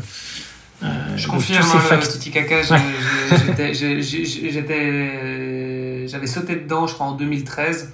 Euh, parce que pas du tout dans l'optique de nager, mais euh, voilà, plus euh, j'étais sur un bateau, je me suis dit, ah bah tiens, ça, ça va être marrant de dire que je me suis baigné dans le lac le plus haut du monde. Donc j'ai sauté dans l'eau et effectivement, je suis pas resté longtemps, quoi. Je suis remonté sur le Tu restes pas bateau, longtemps là-dedans. directement et, et voilà, et je grelottais, quoi. Donc effectivement, moi, ça m'a ça m'a interpellé la première fois que j'ai vu, enfin, j'ai entendu parler de votre projet, effectivement, je me suis dit, waouh, putain, mais ils sont chauds, quoi. Ouais. Bah, en fait, moi, j'avais la même impression parce que quand j'y suis allé un petit peu au même moment que toi, tu vois, 2013-2014. Et aussi, euh, j'étais à me baigner avec mon père et j'avais, j'étais frigorifié, quoi. Et donc, quand Théo m'a proposé le défi, j'avais cette image en tête de me dire, ah, ça va être, euh, ça va être chaud tellement ça va être froid. Lui était au courant, enfin, je veux dire, euh, j'imagine qu'il savait, il connaissait la température de l'eau, mais il se rendait compte, enfin. Il savait, mais en fait, c'est pareil quand, quand il m'a proposé, euh, en fait, l'aventurier a, a une force, c'est sa naïveté. Ouais, un peu Et du coup, au tout début, euh, ouais, c'est exactement ça. Et on imagine, on sait pas tous les problèmes. On se dit juste, ouais, 10 degrés, bon, pff, ça va, tu vois, on, on va bien trouver un moyen. On se réalise même pas. Euh, Même petite combine et puis c'est bon quoi. Mais, sans, voilà, sans cette naïveté, on partirait jamais. Donc j'aime bien. Ro- Ross Hedley, c'est un nageur euh, anglais. Il dit, euh, faut être suffisamment naïf pour partir et entêté pour euh, finir. Et, je trouve que j'aime bien cette, cette, cette, citation. Et donc tu pars, enfin vous vous, vous rencontrez, il t'en parle. Euh, le process, ça a duré combien de temps pour que justement euh, il arrive à te convaincre Finalement, tu dises non, puis finalement tu dises oui, et puis après vous vous lanciez dans la prépa euh, avec Malia Metella Ça a été assez rapide, hein, parce qu'en fait, donc il me dit, on, déjeune avec Anne et, Théo, il me dit est-ce que tu veux nager? Le lendemain, je lui dis non. Le surlendemain, je lui dis laisse-moi 24 heures. Et au bout de 3 heures, je lui dis ok, mais par contre, il faut qu'on fasse deux choses. Je vais nager avec toi et on fait un dîner tous les deux. Et je voulais nager avec lui pour qu'il voit mon niveau. Parce que moi, je suis pas un athlète euh, olympique. Moi, je m'appelle pas Malia Metella ou Théo Curin et je voulais qu'il voit concrètement euh, bah, qu'en fait, je suis pas hyper rapide. C'est longtemps que j'avais pas. Bah, je m'étais entraîné pour Gibraltar, mais pendant six mois, j'avais pas trop repris la natation. Et donc, je voulais qu'il voit ça. Et après, je voulais qu'on dîne ensemble pour comprendre qu'est-ce qui l'animait dans ce défi, en fait. Parce que si on n'est pas aligné sur le pourquoi, dans les moments difficiles, c'est là que ça casse en fait. Et donc j'étais super positif, enfin j'étais vraiment positivement surpris de la maturité de Théo euh, et de l'envie qu'il avait de porter, d'envoyer un message en fait d'espoir au monde, de dire peu importe ce qui vous arrive, vous pouvez le faire en fait. Et du coup, c'est pour ça que bah, c'est séduit par ça. Et puis, il n'était pas trop effrayé par mon niveau en natation. Et d'ailleurs, pour la petite anecdote, on a le même niveau quand lui, il a ses plaquettes et quand moi, je suis sans rien. La différence, c'est que moi, je fais des longues culbutes. Et donc, dès que je fais une culbute, paf, je lui mets 5 mètres. Et donc, il accélère pendant toute la nage. Et en fait, du coup, quand on fait des, des chronos ou des trucs comme ça, c'est toujours la guerre entre tous les deux de qui va aller le plus vite. Et cette espèce de, de chassé-croisé où à chaque fois, il me rattrape euh, au bout de la ligne et je lui remets 5 mètres euh, sur la coulée. Bah, ça va. Dans le lac Titicaca, il n'y avait pas de culbute, donc euh, vous n'avez pas pris la tête là-dessus. Ouais, et heureusement, on faisait pas la course. Euh, donc ça a été assez vite pour, euh, pour euh, la décision. Combien de temps pour, pour préparer tout ça? Et enfin, quand je veux dire préparer, c'est pas uniquement sur l'aspect physique, c'est aussi surtout l'aspect logistique, sur l'entente, sur l'organisation, et puis sur bah tiens, s'il y a du vent, qu'est-ce qui se passe? Comment on fait? Comment est-ce qu'on surmonte les différentes épreuves? Hmm. Donc un an et demi de préparation. Le secret, c'est sur un défi comme ça, avec tellement de choses nouvelles, et, et un défi qui bah, peut toucher certaines, enfin, euh, en tout cas aborder certaines limites presque physiques, euh, c'est de s'entourer des meilleurs. Donc c'était, moi, c'est un truc que j'ai appris euh, aussi. En termes de natation, on s'est, on s'est approché de Stéphane Leca, qui était notre coach. Qui est d'ailleurs, c'est d'ailleurs grâce à lui qu'on a découvert le projet. Donc voilà, Stéphane, on te salue si tu nous écoutes. On t'embrasse, Steph. Et Stéphane Leca, donc, qui est un nageur, bah, je vous invite à écouter euh, les podcasts euh, qu'il a fait avec vous. Mais c'est un nageur incroyable, c'est aussi une personne euh, incroyable et il nous a accompagnés toute cette année sur les entraînements. Donc on allait le vendredi à Compiègne, lui il prenait son paddle et nous on allait nager avec Théo et Malia pendant une heure, deux heures, deux heures et demie. dans de l'eau parfois chaude, parfois très froide.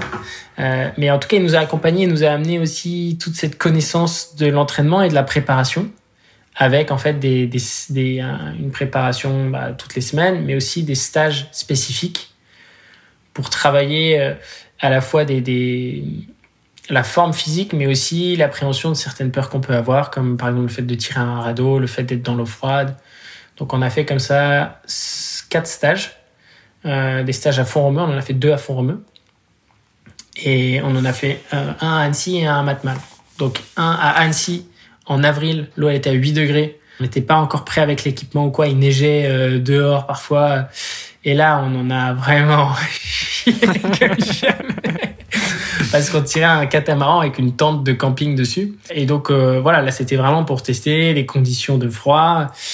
Mais en fait, dans cette difficulté, on a vraiment réussi à souder l'équipe et à se dire en fait on est plus confiant sur la capacité à le faire. Ouais, et puis s'habituer à l'eau libre aussi parce que au final euh, c'était enfin c'était surtout des nageurs en piscine. Ouais. Euh, enfin je sais pas si euh, Théo et Malia avaient déjà des expériences en, eau vive. Bon toi tu avais eu la traversée de Gibraltar, c'était déjà ça. Mais c'est différent, enfin c'est vraiment des disciplines complètement différentes. Quoi.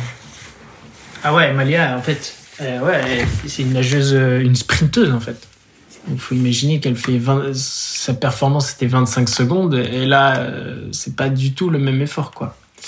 Donc ça, c'était une grosse différence. Et la différence aussi, c'est que Théo et Malia, avant l'aventure, ils n'ont jamais dormi en tente. Et là, c'est sur une tente flottante qu'on tire. Ça change un petit peu la donne, quoi. Donc, euh, donc effectivement, il y avait toute cette préparation. Et puis à trois, l'un contre l'autre, euh, vous, devez vous, tenir, vous deviez vous tenir chaud, mais en bah même temps, euh, il y, a des petites vidéos qui tournent sur Insta où vous, vous, vous clashez mutuellement avant même d'être parti. J'aimerais bien savoir comment ça s'est terminé. Bah, on se clash tout le temps, mais c'est plus par par bienveillance, enfin par, humour quoi. Et, et du coup, on a fait donc on a fait un stage à Annecy, on a fait un stage à Tignes aussi euh, avec l'explorateur euh, polaire Alban Michon. Et donc là, on a fait un trou en fait euh, dans la glace. On est allé avec un, un, préparateur Wim se baigner hop en maillot de bain dans la glace. On a eu une nuit dans la tente avec des exercices de survie qu'on a dû faire avec Alban. Donc là, c'était nous préparer un petit peu à ce qu'est l'aventure, l'expédition, en fait, et même poser des questions. C'est, c'est en sortant de, de ce stage qu'on s'est dit, euh, on veut être en autonomie la plus totale. Donc euh, tout le staff il pensait avoir un bateau à côté, pouvoir nous soutenir. Euh, staff il pensait pouvoir nous dire allez les gars, euh, ça va le faire. Non, en fait on a coupé toute communication. Et le but, on avait juste un téléphone satellite pour envoyer un petit texto s'il y avait un problème ou envoyer une nouvelle par jour. Mais voilà, s'il nous arrive une merde, en fait, on, est tout seul. Et du coup, moi, j'ai dû me former à Chamonix sur les, gestes de premier secours en milieu hostile. Euh, pour se dire, bah, s'il arrive quelque chose, moi, ma casquette, c'était infirmier à bord, enfin, parmi les casquettes, quand, quand c'était donné. Euh, du coup, voilà, il a fallu vraiment gagner en maturité euh, là-dessus. Et en général, quand tu as des groupes, justement, on demande à minima deux personnes qui soient formées. Ouais. Parce que si t'arrive un truc à toi, du coup. bah, après, ouais, j'avais prévu.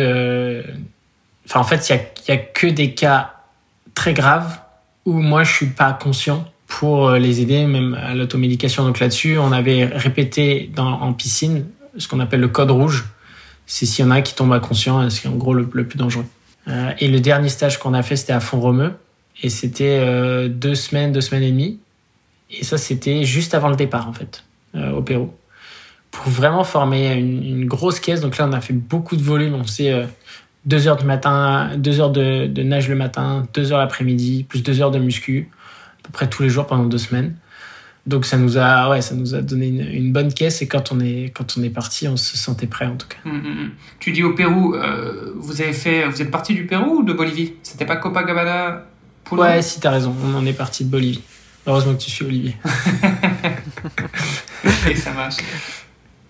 Et donc vous êtes, vous êtes parti de Copacabana et vous êtes allé à Puno, c'est ça? On est parti de Copacabana exactement, euh, côté bolivien, et on est arrivé euh, dans la baie de Puno. Euh, exactement. Ok. Et, et, vous arrêtiez, parce qu'il y a des îles sur le lac Titicaca, vous vous arrêtiez sur les îles ou bien vous, étiez, vous étiez en plein milieu du lac, vous suiviez la rive, ça se passait comment? Alors effectivement, le plan à la base, c'était, j'avais dit, c'est on nage une heure le matin, une heure l'après-midi, donc ça fait 6 heures au total, avec une bonne sieste au milieu. Il n'y a pas un jour où on a pu faire ça. Euh, parce qu'en fait, on a eu. Ouais, vas-y, dis, dis.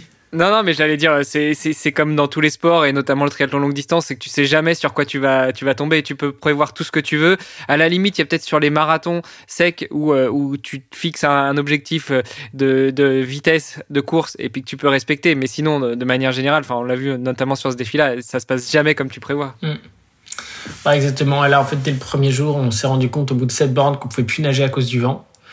Et qu'en fait, il y avait un décalage énorme entre les prévisions météo et ce que nous, on voyait comme météo euh, sur le terrain. Et en fait, elles étaient jamais exactes.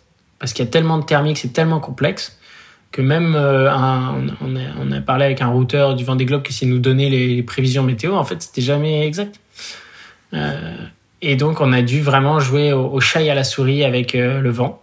Et euh, dès qu'il partait, hop, nous, on, nageait. Et, du coup, c'était tellement complexe aussi qu'on s'est dit, bah, on, pensait vraiment pouvoir nager au milieu du lac avec des encres flottantes, des espèces d'énormes parachutes qu'on met sous l'eau, qui vont freiner la dérive.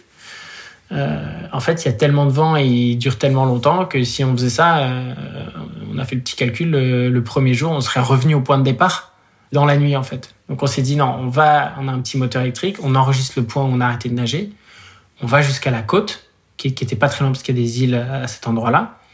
On s'arrête, on se pose et le lendemain, on revient à ce point-là et on se remet à nager. L'enjeu, ça a été pendant la grande traversée. Donc, ce qu'on appelle la grande traversée, c'est quand il n'y a plus d'île, quand on doit passer euh, d'une rive à l'autre. Et là, il y a une nuit, on s'est retrouvé au milieu du lac et le vent s'est levé en fait. Et le vent s'est levé euh, vraiment jusqu'à 40 km heure et qui formait des creux dans les vagues, enfin des, des, des, des, vagues en fait énormes qui soulevaient le bateau et qui le, où on se sentait vraiment pas en sécurité. Et là, en fait, pour nous, impossible de rejoindre la côte. Donc, on met les ancres flottantes euh, avec la frontale accrochée au bateau avec nos gilets de sauvetage. Et là, comme si c'était pas assez épique comme ça, il y a l'orage qui s'invite à la partie euh, et qui arrive sur nous en fait. Donc on se retrouve dans cette petite cage métallique au milieu du lac qui ressemble plutôt à une mer, comme si on était en pleine mer Méditerranée, avec euh, la rive à 10 km de chaque côté, donc impossible de, nager euh, là-bas. Il me prépare un petit sac de survie au cas où le bateau se renverse. On dort avec le couteau à la main si jamais il faut déchirer la tente pour, pour sortir de là. Et on dort, les, enfin, on n'arrive pas à dormir, mais on est vraiment les, les uns contre les autres à se raconter des petites histoires pour essayer de, de, dédramatiser cette situation qui était quand même un petit peu compliquée. Avec le fameux Tu dors? Je dormais, ouais. ah là, il n'y avait même pas de ça, non. là, il n'y a, a, pas de tu dors. On sait très bien que personne ne dort dans, à ce moment-là. Et d'ailleurs, on essaie de contrer l'effet des vagues. Tu sais, quand tu as une vague importante qui arrive sur un côté, on essaie d'être là. Donc, on est plutôt en train de, de, de, de jongler, d'osciller, euh, alors qu'on est, on est crevé, on a nagé dans la journée. Enfin, il y, y, a tout ça qui s'est accumulé, quoi. Et parce que tu disais qu'il n'y avait pas moyen de vous suivre, c'était pourquoi? Il n'y avait pas moyen de louer un bateau euh, sur, sur, dans, dans le coin, c'est ça? Si, mais nous, on avait choisi, en fait. Ah, d'accord, c'était vraiment un, ouais. une volonté de votre part. Ouais, en fait, l'explorateur euh, Alban Michel nous a dit pour vous, c'est quoi l'autonomie? Si vous dites vous faites un truc en autonomie, euh, comment est-ce que vous voulez vivre votre aventure? Et nous, on voulait être confrontés à nos propres choix. Et tu vois, dans, ce genre de situation, si tu as quelqu'un qui t'accompagne, il va pas te laisser au milieu du lac, au milieu des vagues. Ce qui est normal, tu vois. Euh, D'ailleurs, eux-mêmes ne seraient pas sereins, ils ne seraient pas restés au milieu du lac. Donc ça nous a aussi confrontés, euh, voilà, bon, on survivant, donc on est, on content, mais, mais ça nous a aussi confrontés à certaines difficultés et du coup à nous-mêmes. Et alors quand vous partez, euh, tu dis effectivement les, les plans se sont pas du tout réalisés comme prévu. Vous aviez prévu de nager 6 heures par jour, un temps de traversée de combien de temps? Et au final, une fois que on, tire les traits et qu'on regarde les stats, ça donne quoi? Et, et qu'est-ce que vous en retirez? Alors, au final, on avait prévu 10 jours.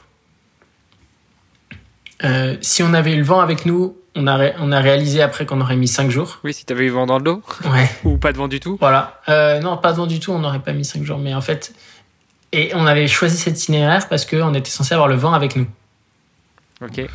Euh, sur 11 jours, on a eu 8 jours le vent contre nous. 2 jours le vent avec nous. Un jour, euh, pas de vent. Et ce jour-là, on n'a pas pu nager. Donc on était frustrés. C'est pour ça que t'aurais bien aimé faire Pérou, Bolivie à la place, quoi. du coup, c'est pour ça que t'as les, les pays maintenant. Bah ouais. Ouais, j'aimerais bien. Et il y a un jour où on a nagé 0. Il y a un jour où on a nagé 1,5. Et il y a un jour, un jour où on a nagé 25 bornes. Wow. Et ce jour-là, on s'est levé à 2 heures du matin. Euh, dans le froid euh, et on est euh, on est parti nager parce que là on avait juste la c'était la bonne fenêtre météo et donc, euh, je te dis chat et la souris, là, euh, le, le, chat était pas là, alors la souris euh, dansait. Mais, mais, mais du coup, on, on s'est vraiment mis à nager, on s'est relayé, c'était, c'était, une, c'était l'avant-dernier jour. Mais c'était une journée super dure aussi. Et les relais, c'était systématiquement un nageur ou parfois vous étiez à deux en train de tirer parce que vous voulez aller plus vite? Parfois on était à deux, mais c'est une mauvaise gestion de l'énergie en fait. Si t'es à deux, ça veut dire que tu, tu te fatigues en fait deux fois tu plus parce que tu ouais, gagnes pas deux fois plus en vite, vitesse. non. Okay. Non. Donc en fait, il y a un jour, on a fait 1 km 5 et là, c'était tous les deux avec Malia et en une heure. Pour te dire euh, la, puissance du vent, tu vois, normalement, tu mets deux heures tout seul. Euh, là, une heure, à 1 km 5 euh, et en fait, on avait envie d'avancer, quoi. C'était à ce moment-là où on n'avançait pas. Et du coup, le moral euh, était, était clairement pas au top, tu vois. Donc, euh, donc on se dit, il faut qu'on chope ça. Et puis au bout d'une heure, t'es, t'es, t'es mort, tu sais, avec les, les, vagues et tout. En fait, ça te tire dans le dos parce que t'as quand même aussi des, la, la, pression lombaire de, de, de, tout le poids que tu tires. Donc là, on s'est dit, ouais, bon, là, c'est pas le bon moment, vaut mieux attendre et partir quand ce sera mieux. Hum, Ok. Et donc vous arrivez, euh, vous arrivez à Puno. Il se passe quoi? On a vu des photos. Hein, il y a pas mal de photos qui tournent euh, sur sur les différents réseaux, euh, avec notamment les bouteilles de champagne, l'arrivée. et il se, il, se, passe quoi? Enfin, il se passe quoi dans ta tête ou dans vos têtes En fait, cette dernière journée, elle a été très dure parce que le matin, on pensait arriver très vite. On pensait avoir une journée facile dans justement dans le golfe de Puno. Donc là, on est entouré en fait de, de montagnes. Donc on s'est dit il y aura moins de vent. Et Théo fait un premier créneau et au bout de ce premier créneau, 3 km, on se rend compte qu'on n'a pas le bon cap. Et donc en fait, euh, ces 3 km ont servi à rien et que le vent est en train de se lever et que du coup, faut faire, faut traverser le golfe avec le vent de côté. Donc pour les nageurs qui, qui savent ce que c'est, euh, on, boit la tasse, ça, ça nous retourne, ça, ça, mm. ça, ça, change, ça change notre nage.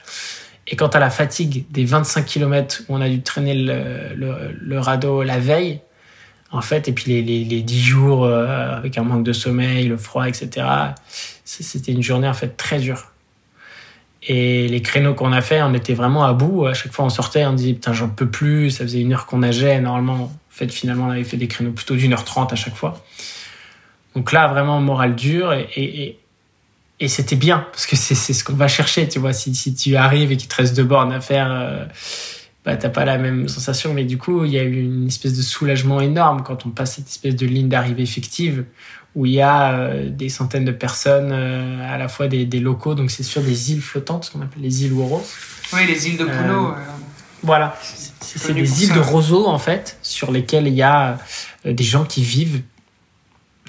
Et donc là on arrive et c'était euh, justement le président de cette communauté rose qui nous accueille avec euh, des gens qui sont euh, des, Français qui sont venus de, loin pour venir pour venir nous, nous féliciter. Il y a tout le staff qui est là et t'imagines toutes les émotions qu'on a vécues pendant, pendant ces 11 jours. On a cru mourir trois fois. En fait, tu as, tout ce soulagement qui, qui tombe et donc, ouais, c'est un moment assez, assez fantastique. On a tous les trois bah, les larmes aux yeux parce que c'est un moment euh, magnifique et, je pense assez unique dans notre vie. Et ça se voit, ça se voit sur les photos d'arrivée. Hein. Enfin, je veux dire, on voit, euh, on voit le, le, bah, le, bonheur et la, la, joie d'être arrivé et en même temps, euh, on voit que sur vos visages, enfin, vous êtes marqués, quoi.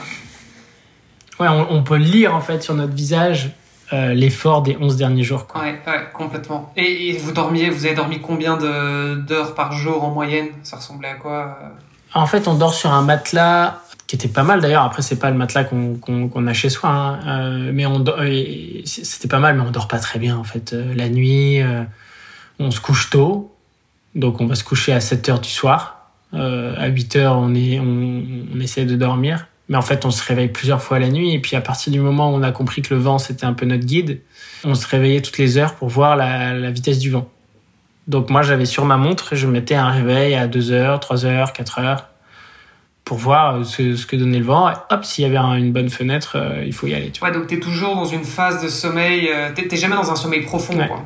Non, c'est. Et ça, ça impacte aussi beaucoup, hein, parce que même si tu fais beaucoup d'heures, mais pas dans un sommeil profond, forcément tu récupères moins bien aussi. Donc, euh. Ouais. Après, tu fais, on faisait des siestes aussi. Ça, c'était. En fait, c'était là où j'avais l'impression d'avoir les sommeils les plus profonds, c'était l'après-midi quand je faisais une sieste. Parce que quand il y avait du, du, du gros vent, en fait, du coup l'après-midi, bah, tu lis. On a beaucoup lu, mais mais on a aussi euh, fait, fait pas mal de siestes. Oui, parce qu'il y avait beaucoup de temps mort aussi. Ouais, en fait, bah, euh, imagine il y a la bonne fenêtre météo de 8 à 10 heures du mat. Euh, le reste du temps, t'as rien à faire. Tu fais à manger, tu, tu vas te baigner, tu, mais tu lis, tu discutes. Euh. normalement, c'est le moment où tu dis que tu écoutes des podcasts. bah, non, en fait, je m'étais mis des podcasts, tu vois, sur, sur, mon, sur mes écouteurs. Donc, Théo et Malia nagent beaucoup avec les écouteurs. Malia, c'est comme une c'est comme un interrupteur, tu mets de la musique, elle s'allume et, elle est à fond, quoi. Donc quand elle nage, parfois elle chante et tout. Il faut y aller parce que pour chanter en, nageant, euh, chapeau, quoi. Ouais, mais c'est une nageuse olympique, elle, vit dans l'eau. en plus, c'est toujours la même playlist, donc euh, bon, euh, au début c'était marrant, mais à la fin, elle les connaît par cœur. Mais bref, et du coup, moi je m'étais mis des podcasts en me disant ça passe beaucoup plus vite avec des podcasts. Et en fait, j'écoutais qu'un seul podcast de, de, tout le truc. Euh, parce qu'après, je me disais, bah en fait, euh, c'est trop cool, mais euh, je suis plus là pour, enfin, pour réfléchir, quoi. Mm. Mais, mais lire, lire j'adore ça. On a lu, enfin, moi, j'ai lu 3-4 bouquins sur le, sur le bateau. C'était chouette. Bon, et du coup, quand tu as fini un bouquin, t'en fais quoi? Tu, tu, le balances par-dessus bord pour que ça pèse moins lourd ou tu le gardes pour. Ouais, carrément. Non, c'était sur une liseuse, donc ça va. Ça va. et tu parlais de nutrition aussi, donc vous cuisiniez sur le bateau. Euh, ça ressemblait à quoi votre nutrition? Enfin, votre cuisine plutôt Alors, la nutrition, on avait un petit défi, c'est qu'on voulait qu'elle soit zéro déchet. Du coup, j'ai pas parlé aussi, mais le, le bateau, en gros, c'est que, que la récup.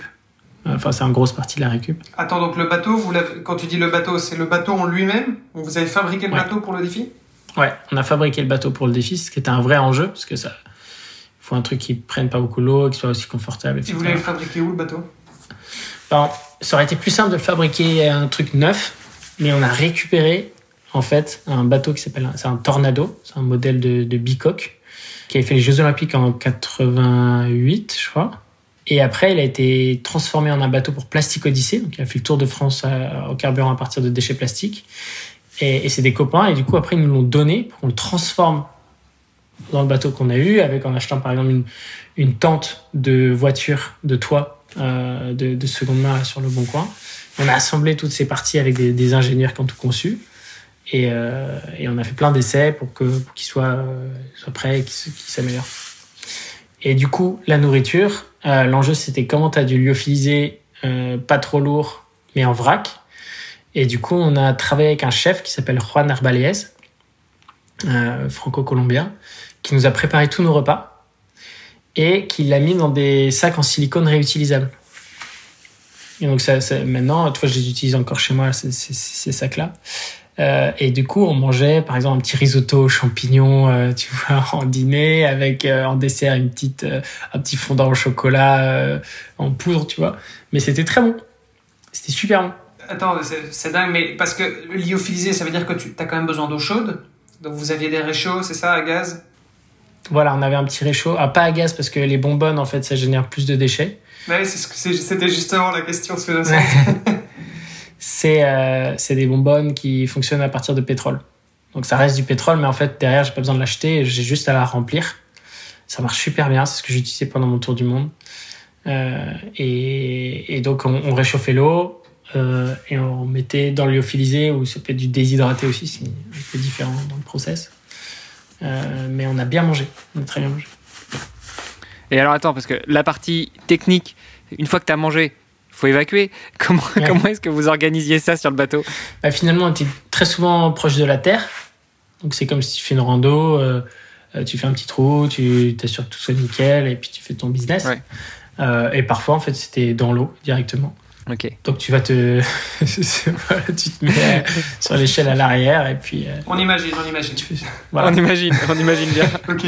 Mais c'est génial parce qu'en fait ce projet, parce que on, en fait ce, qu'on, ce, qui est beaucoup mis en avant, c'est euh, on a traversé euh, le, lac Titicaca euh, en autonomie, mais en plus de ça en zéro déchet. Et on a construit notre bateau. Et en fait, il y a, y a, beaucoup plus quoi derrière. C'est, c'est dingue. C'est parce que l'aventure, elle va, elle va. C'est, c'est pas juste la traversée quoi. C'est il y a, y a, beaucoup plus. Carrément. Et tu vois, et aussi, euh, j'en ai pas parlé, mais on avait un vrai lien avec des assos sur place. Donc en fait, moi, quand je suis arrivé, j'ai fait plusieurs conférences pour des pour euh, sensibiliser sur l'importance de la gestion des déchets. En fait, parce que là-bas, ils ont une...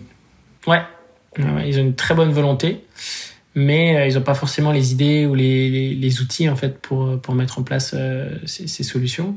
Et notamment, on est en train de financer un, un bateau qui va récupérer les déchets sur l'île du Soleil et l'île de la Lune, deux grosses îles sur le lac.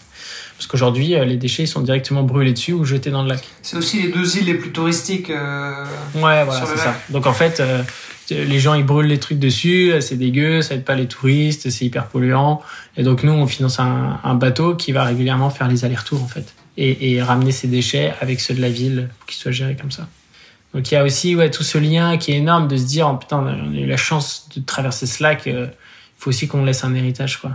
Et, et d'un point de vue euh, sportif, justement, alors on l'aura bien compris, ce qui, ce qui importait, c'était pas la performance, mais d'un point de vue sportif, quel héritage, quel, euh, quel enseignement vous en avez tiré?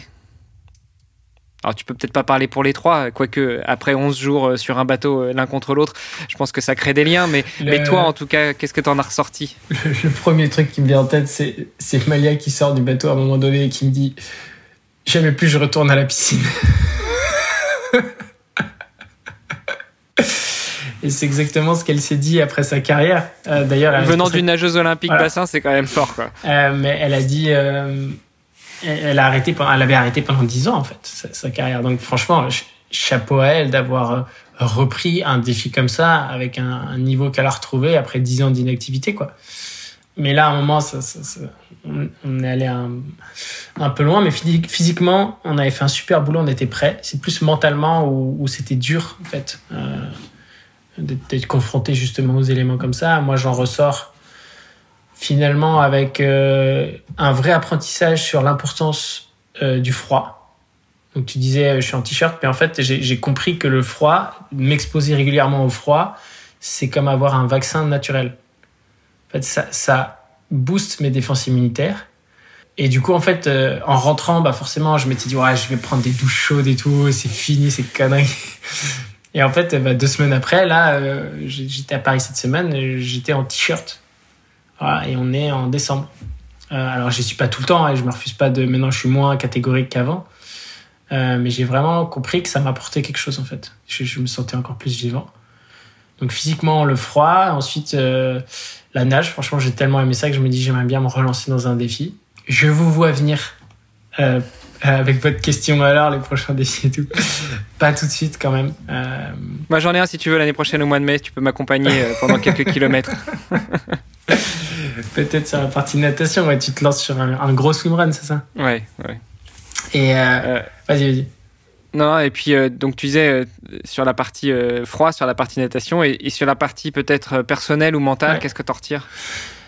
Bah, En fait, c'est pendant dix jours, on a vécu sur une espèce de tiny house flottante, donc une petite, une petite maison, et vraiment en utilisant l'essentiel. Et donc là, je suis rentré chez moi. La première chose que j'ai fait, c'est que j'ai pris toutes mes affaires et je me suis dit en fait qu'est-ce que j'ai vraiment envie de garder et qu'est-ce que je traîne chez moi sans en avoir envie.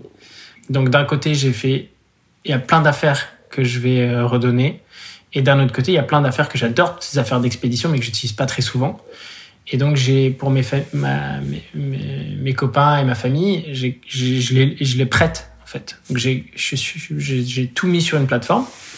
Et donc, derrière, demain, euh, tous mes potes, s'ils veulent louer euh, euh, telles affaires ou telles affaires, ils peuvent les utiliser. Et donc c'est en fait j'ai changé mon regard sur ce, que j'avais la chance d'avoir euh, et comment est-ce que je peux le faire partager ou comment est-ce que je peux euh, sur ce dont j'ai pas besoin m'en débarrasser.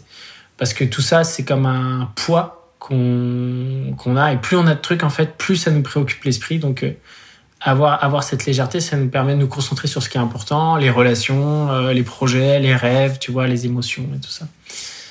Donc, euh, donc il y avait cet héritage-là. Et après, il y a forcément une amitié de dingue qui s'est créée avec Stéphane Leca, avec Anne Bayard euh, Lagente, avec Théo Curin, avec Malia, enfin avec tous ces, ces, gens-là. Euh, je les cite pas tous, mais, mais avec qui, en fait, cette année et demie de d'échange, de progression avec des gens que je connaissais pas et qui sont très loin de mon de mon milieu, tu vois, de l'économie circulaire, etc., de Paris. Ça, ça m'a aussi beaucoup ouvert l'esprit. Et on doit beaucoup parler de circularité, d'une certaine manière, le, enfin, le côté minimalisme, et, euh, et je, je, je, partage mes, euh, enfin, mes, je partage ce que j'ai en fait euh, avec ma communauté, bah, c'est aussi finalement de la, circularité. Exactement. Pour les triathlètes ou triathlètes en devenir qui nous écoutent, comment est-ce que selon toi on peut ajouter de la circularité euh, dans le sport, dans notre pratique du sport bah, je pense qu'un des, en fait, un des meilleures façons, c'est si on évite aux autres d'acheter quelque chose de neuf. Donc moi, c'était ma, conception sur le matos d'aventure, mais en fait, j'ai fait pareil avec mon vélo de route.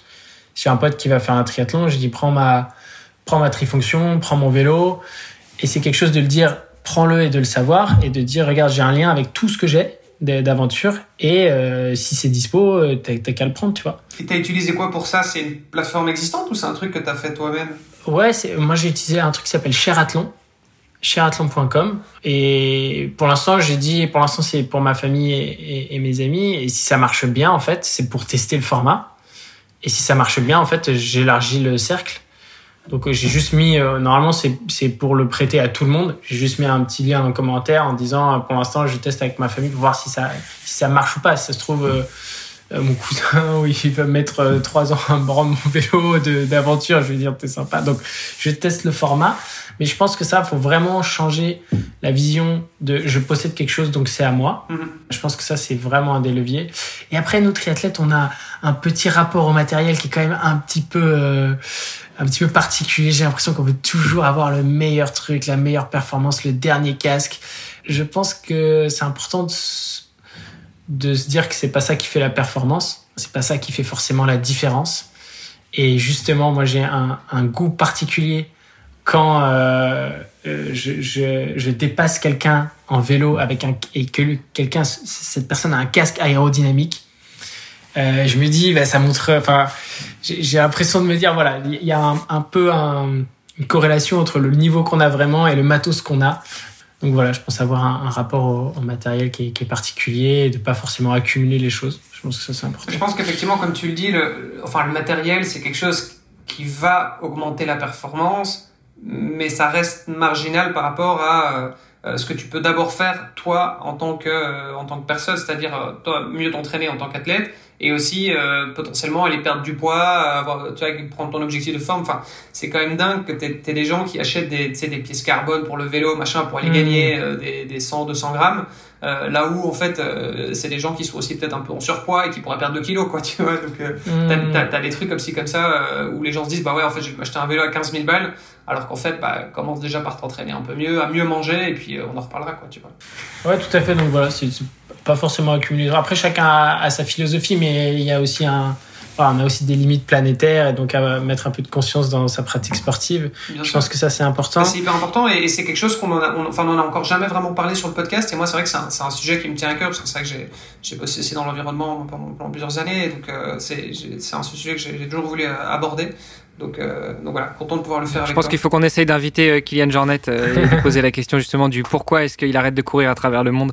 ce serait un, bon représentant du sujet. Bah déjà Xavier Thévenard aussi, hein, hyper avancé sur, sur, ces, sur ces thématiques. Et en fait, derrière ça, et ça rejoint un petit peu, tu vois, vous, votre rôle à travers le podcast, c'est pour moi, le sportif, il a un rôle énorme dans la parole qu'il prend dans le message qu'il envoie. Parce qu'en fait, à travers le sport, on, on, vit des émotions et on fait vivre des émotions aux autres. Et du coup, on a vraiment une responsabilité ou un rôle à jouer, en tout cas dans cette transition euh, écologique, de faire passer des messages. C'est c'est moi ce que j'essaie de faire en fait, à mon échelle, à travers des aventures.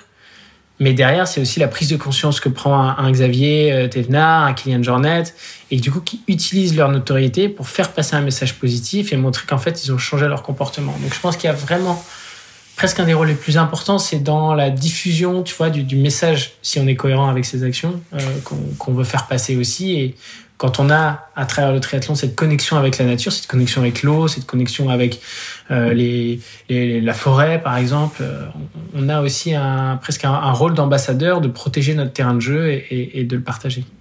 Complètement. Tu, me disais en off tout à l'heure que tu étais un peu pris par le temps, donc on va pas te prendre beaucoup plus de temps.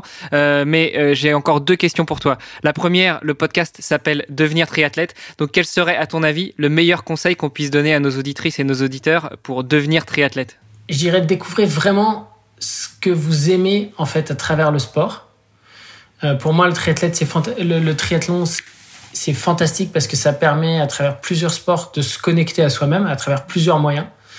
Et donc pour moi, c'est ça le but principal du sport, en fait, c'est de mieux se connaître et pas d'être performant. Wow. Euh, et puis la deuxième question, qui est, qui est vraiment la, la, question de clôture euh, de, de, cet épisode et de tous les épisodes en général. Si on veut en savoir plus sur toi, si on veut échanger avec toi, si on veut se connecter avec toi, si on veut te proposer une aventure, puisque tu nous as dit que tu savais pas encore quel serait ton prochain défi, euh, où est-ce que ça se passe? Alors déjà, j'ai beaucoup de j'ai beaucoup de projets. Et c'est juste que je freine tout en me disant attends, prends un peu de temps pour digérer tout ce que tu as vécu d'abord. Euh, donc s'il vous plaît, bon, si vous avez des projets de ouf, dites-le moi, mais, mais sinon euh, je vais me retrouver euh, avec trop de trucs. Mais, sur LinkedIn, je suis beaucoup sur LinkedIn. Sur Instagram aussi, donc Mathieu Vitfoot, W-I-T-V-O-E-T. Euh, mais, mais sur LinkedIn, je suis plus, je suis plus présent et, et, avec plaisir en tout cas pour, pour échanger. Dites-moi ce que vous en avez pensé ou quoi. Et surtout, éclatez-vous dans le triathlon et peut-être qu'on se verra sur, euh, sur une des épreuves euh, l'an prochain. Super. Bah, écoute, Mathieu, merci beaucoup d'avoir accepté notre invitation. Merci pour tout ce partage. Merci pour euh, nous avoir fait vivre un petit peu euh, les aventures que toi, tu as vécues ces dernières années. Et bah, on se donne rendez-vous, peut-être, comme tu l'as dit, sur une compétition. Et Olivier, je te donne rendez-vous la semaine prochaine pour un nouvel épisode. Yes, ça marche. Un grand merci à toi, Mathieu. Tu nous as fait voyager. C'était hyper cool.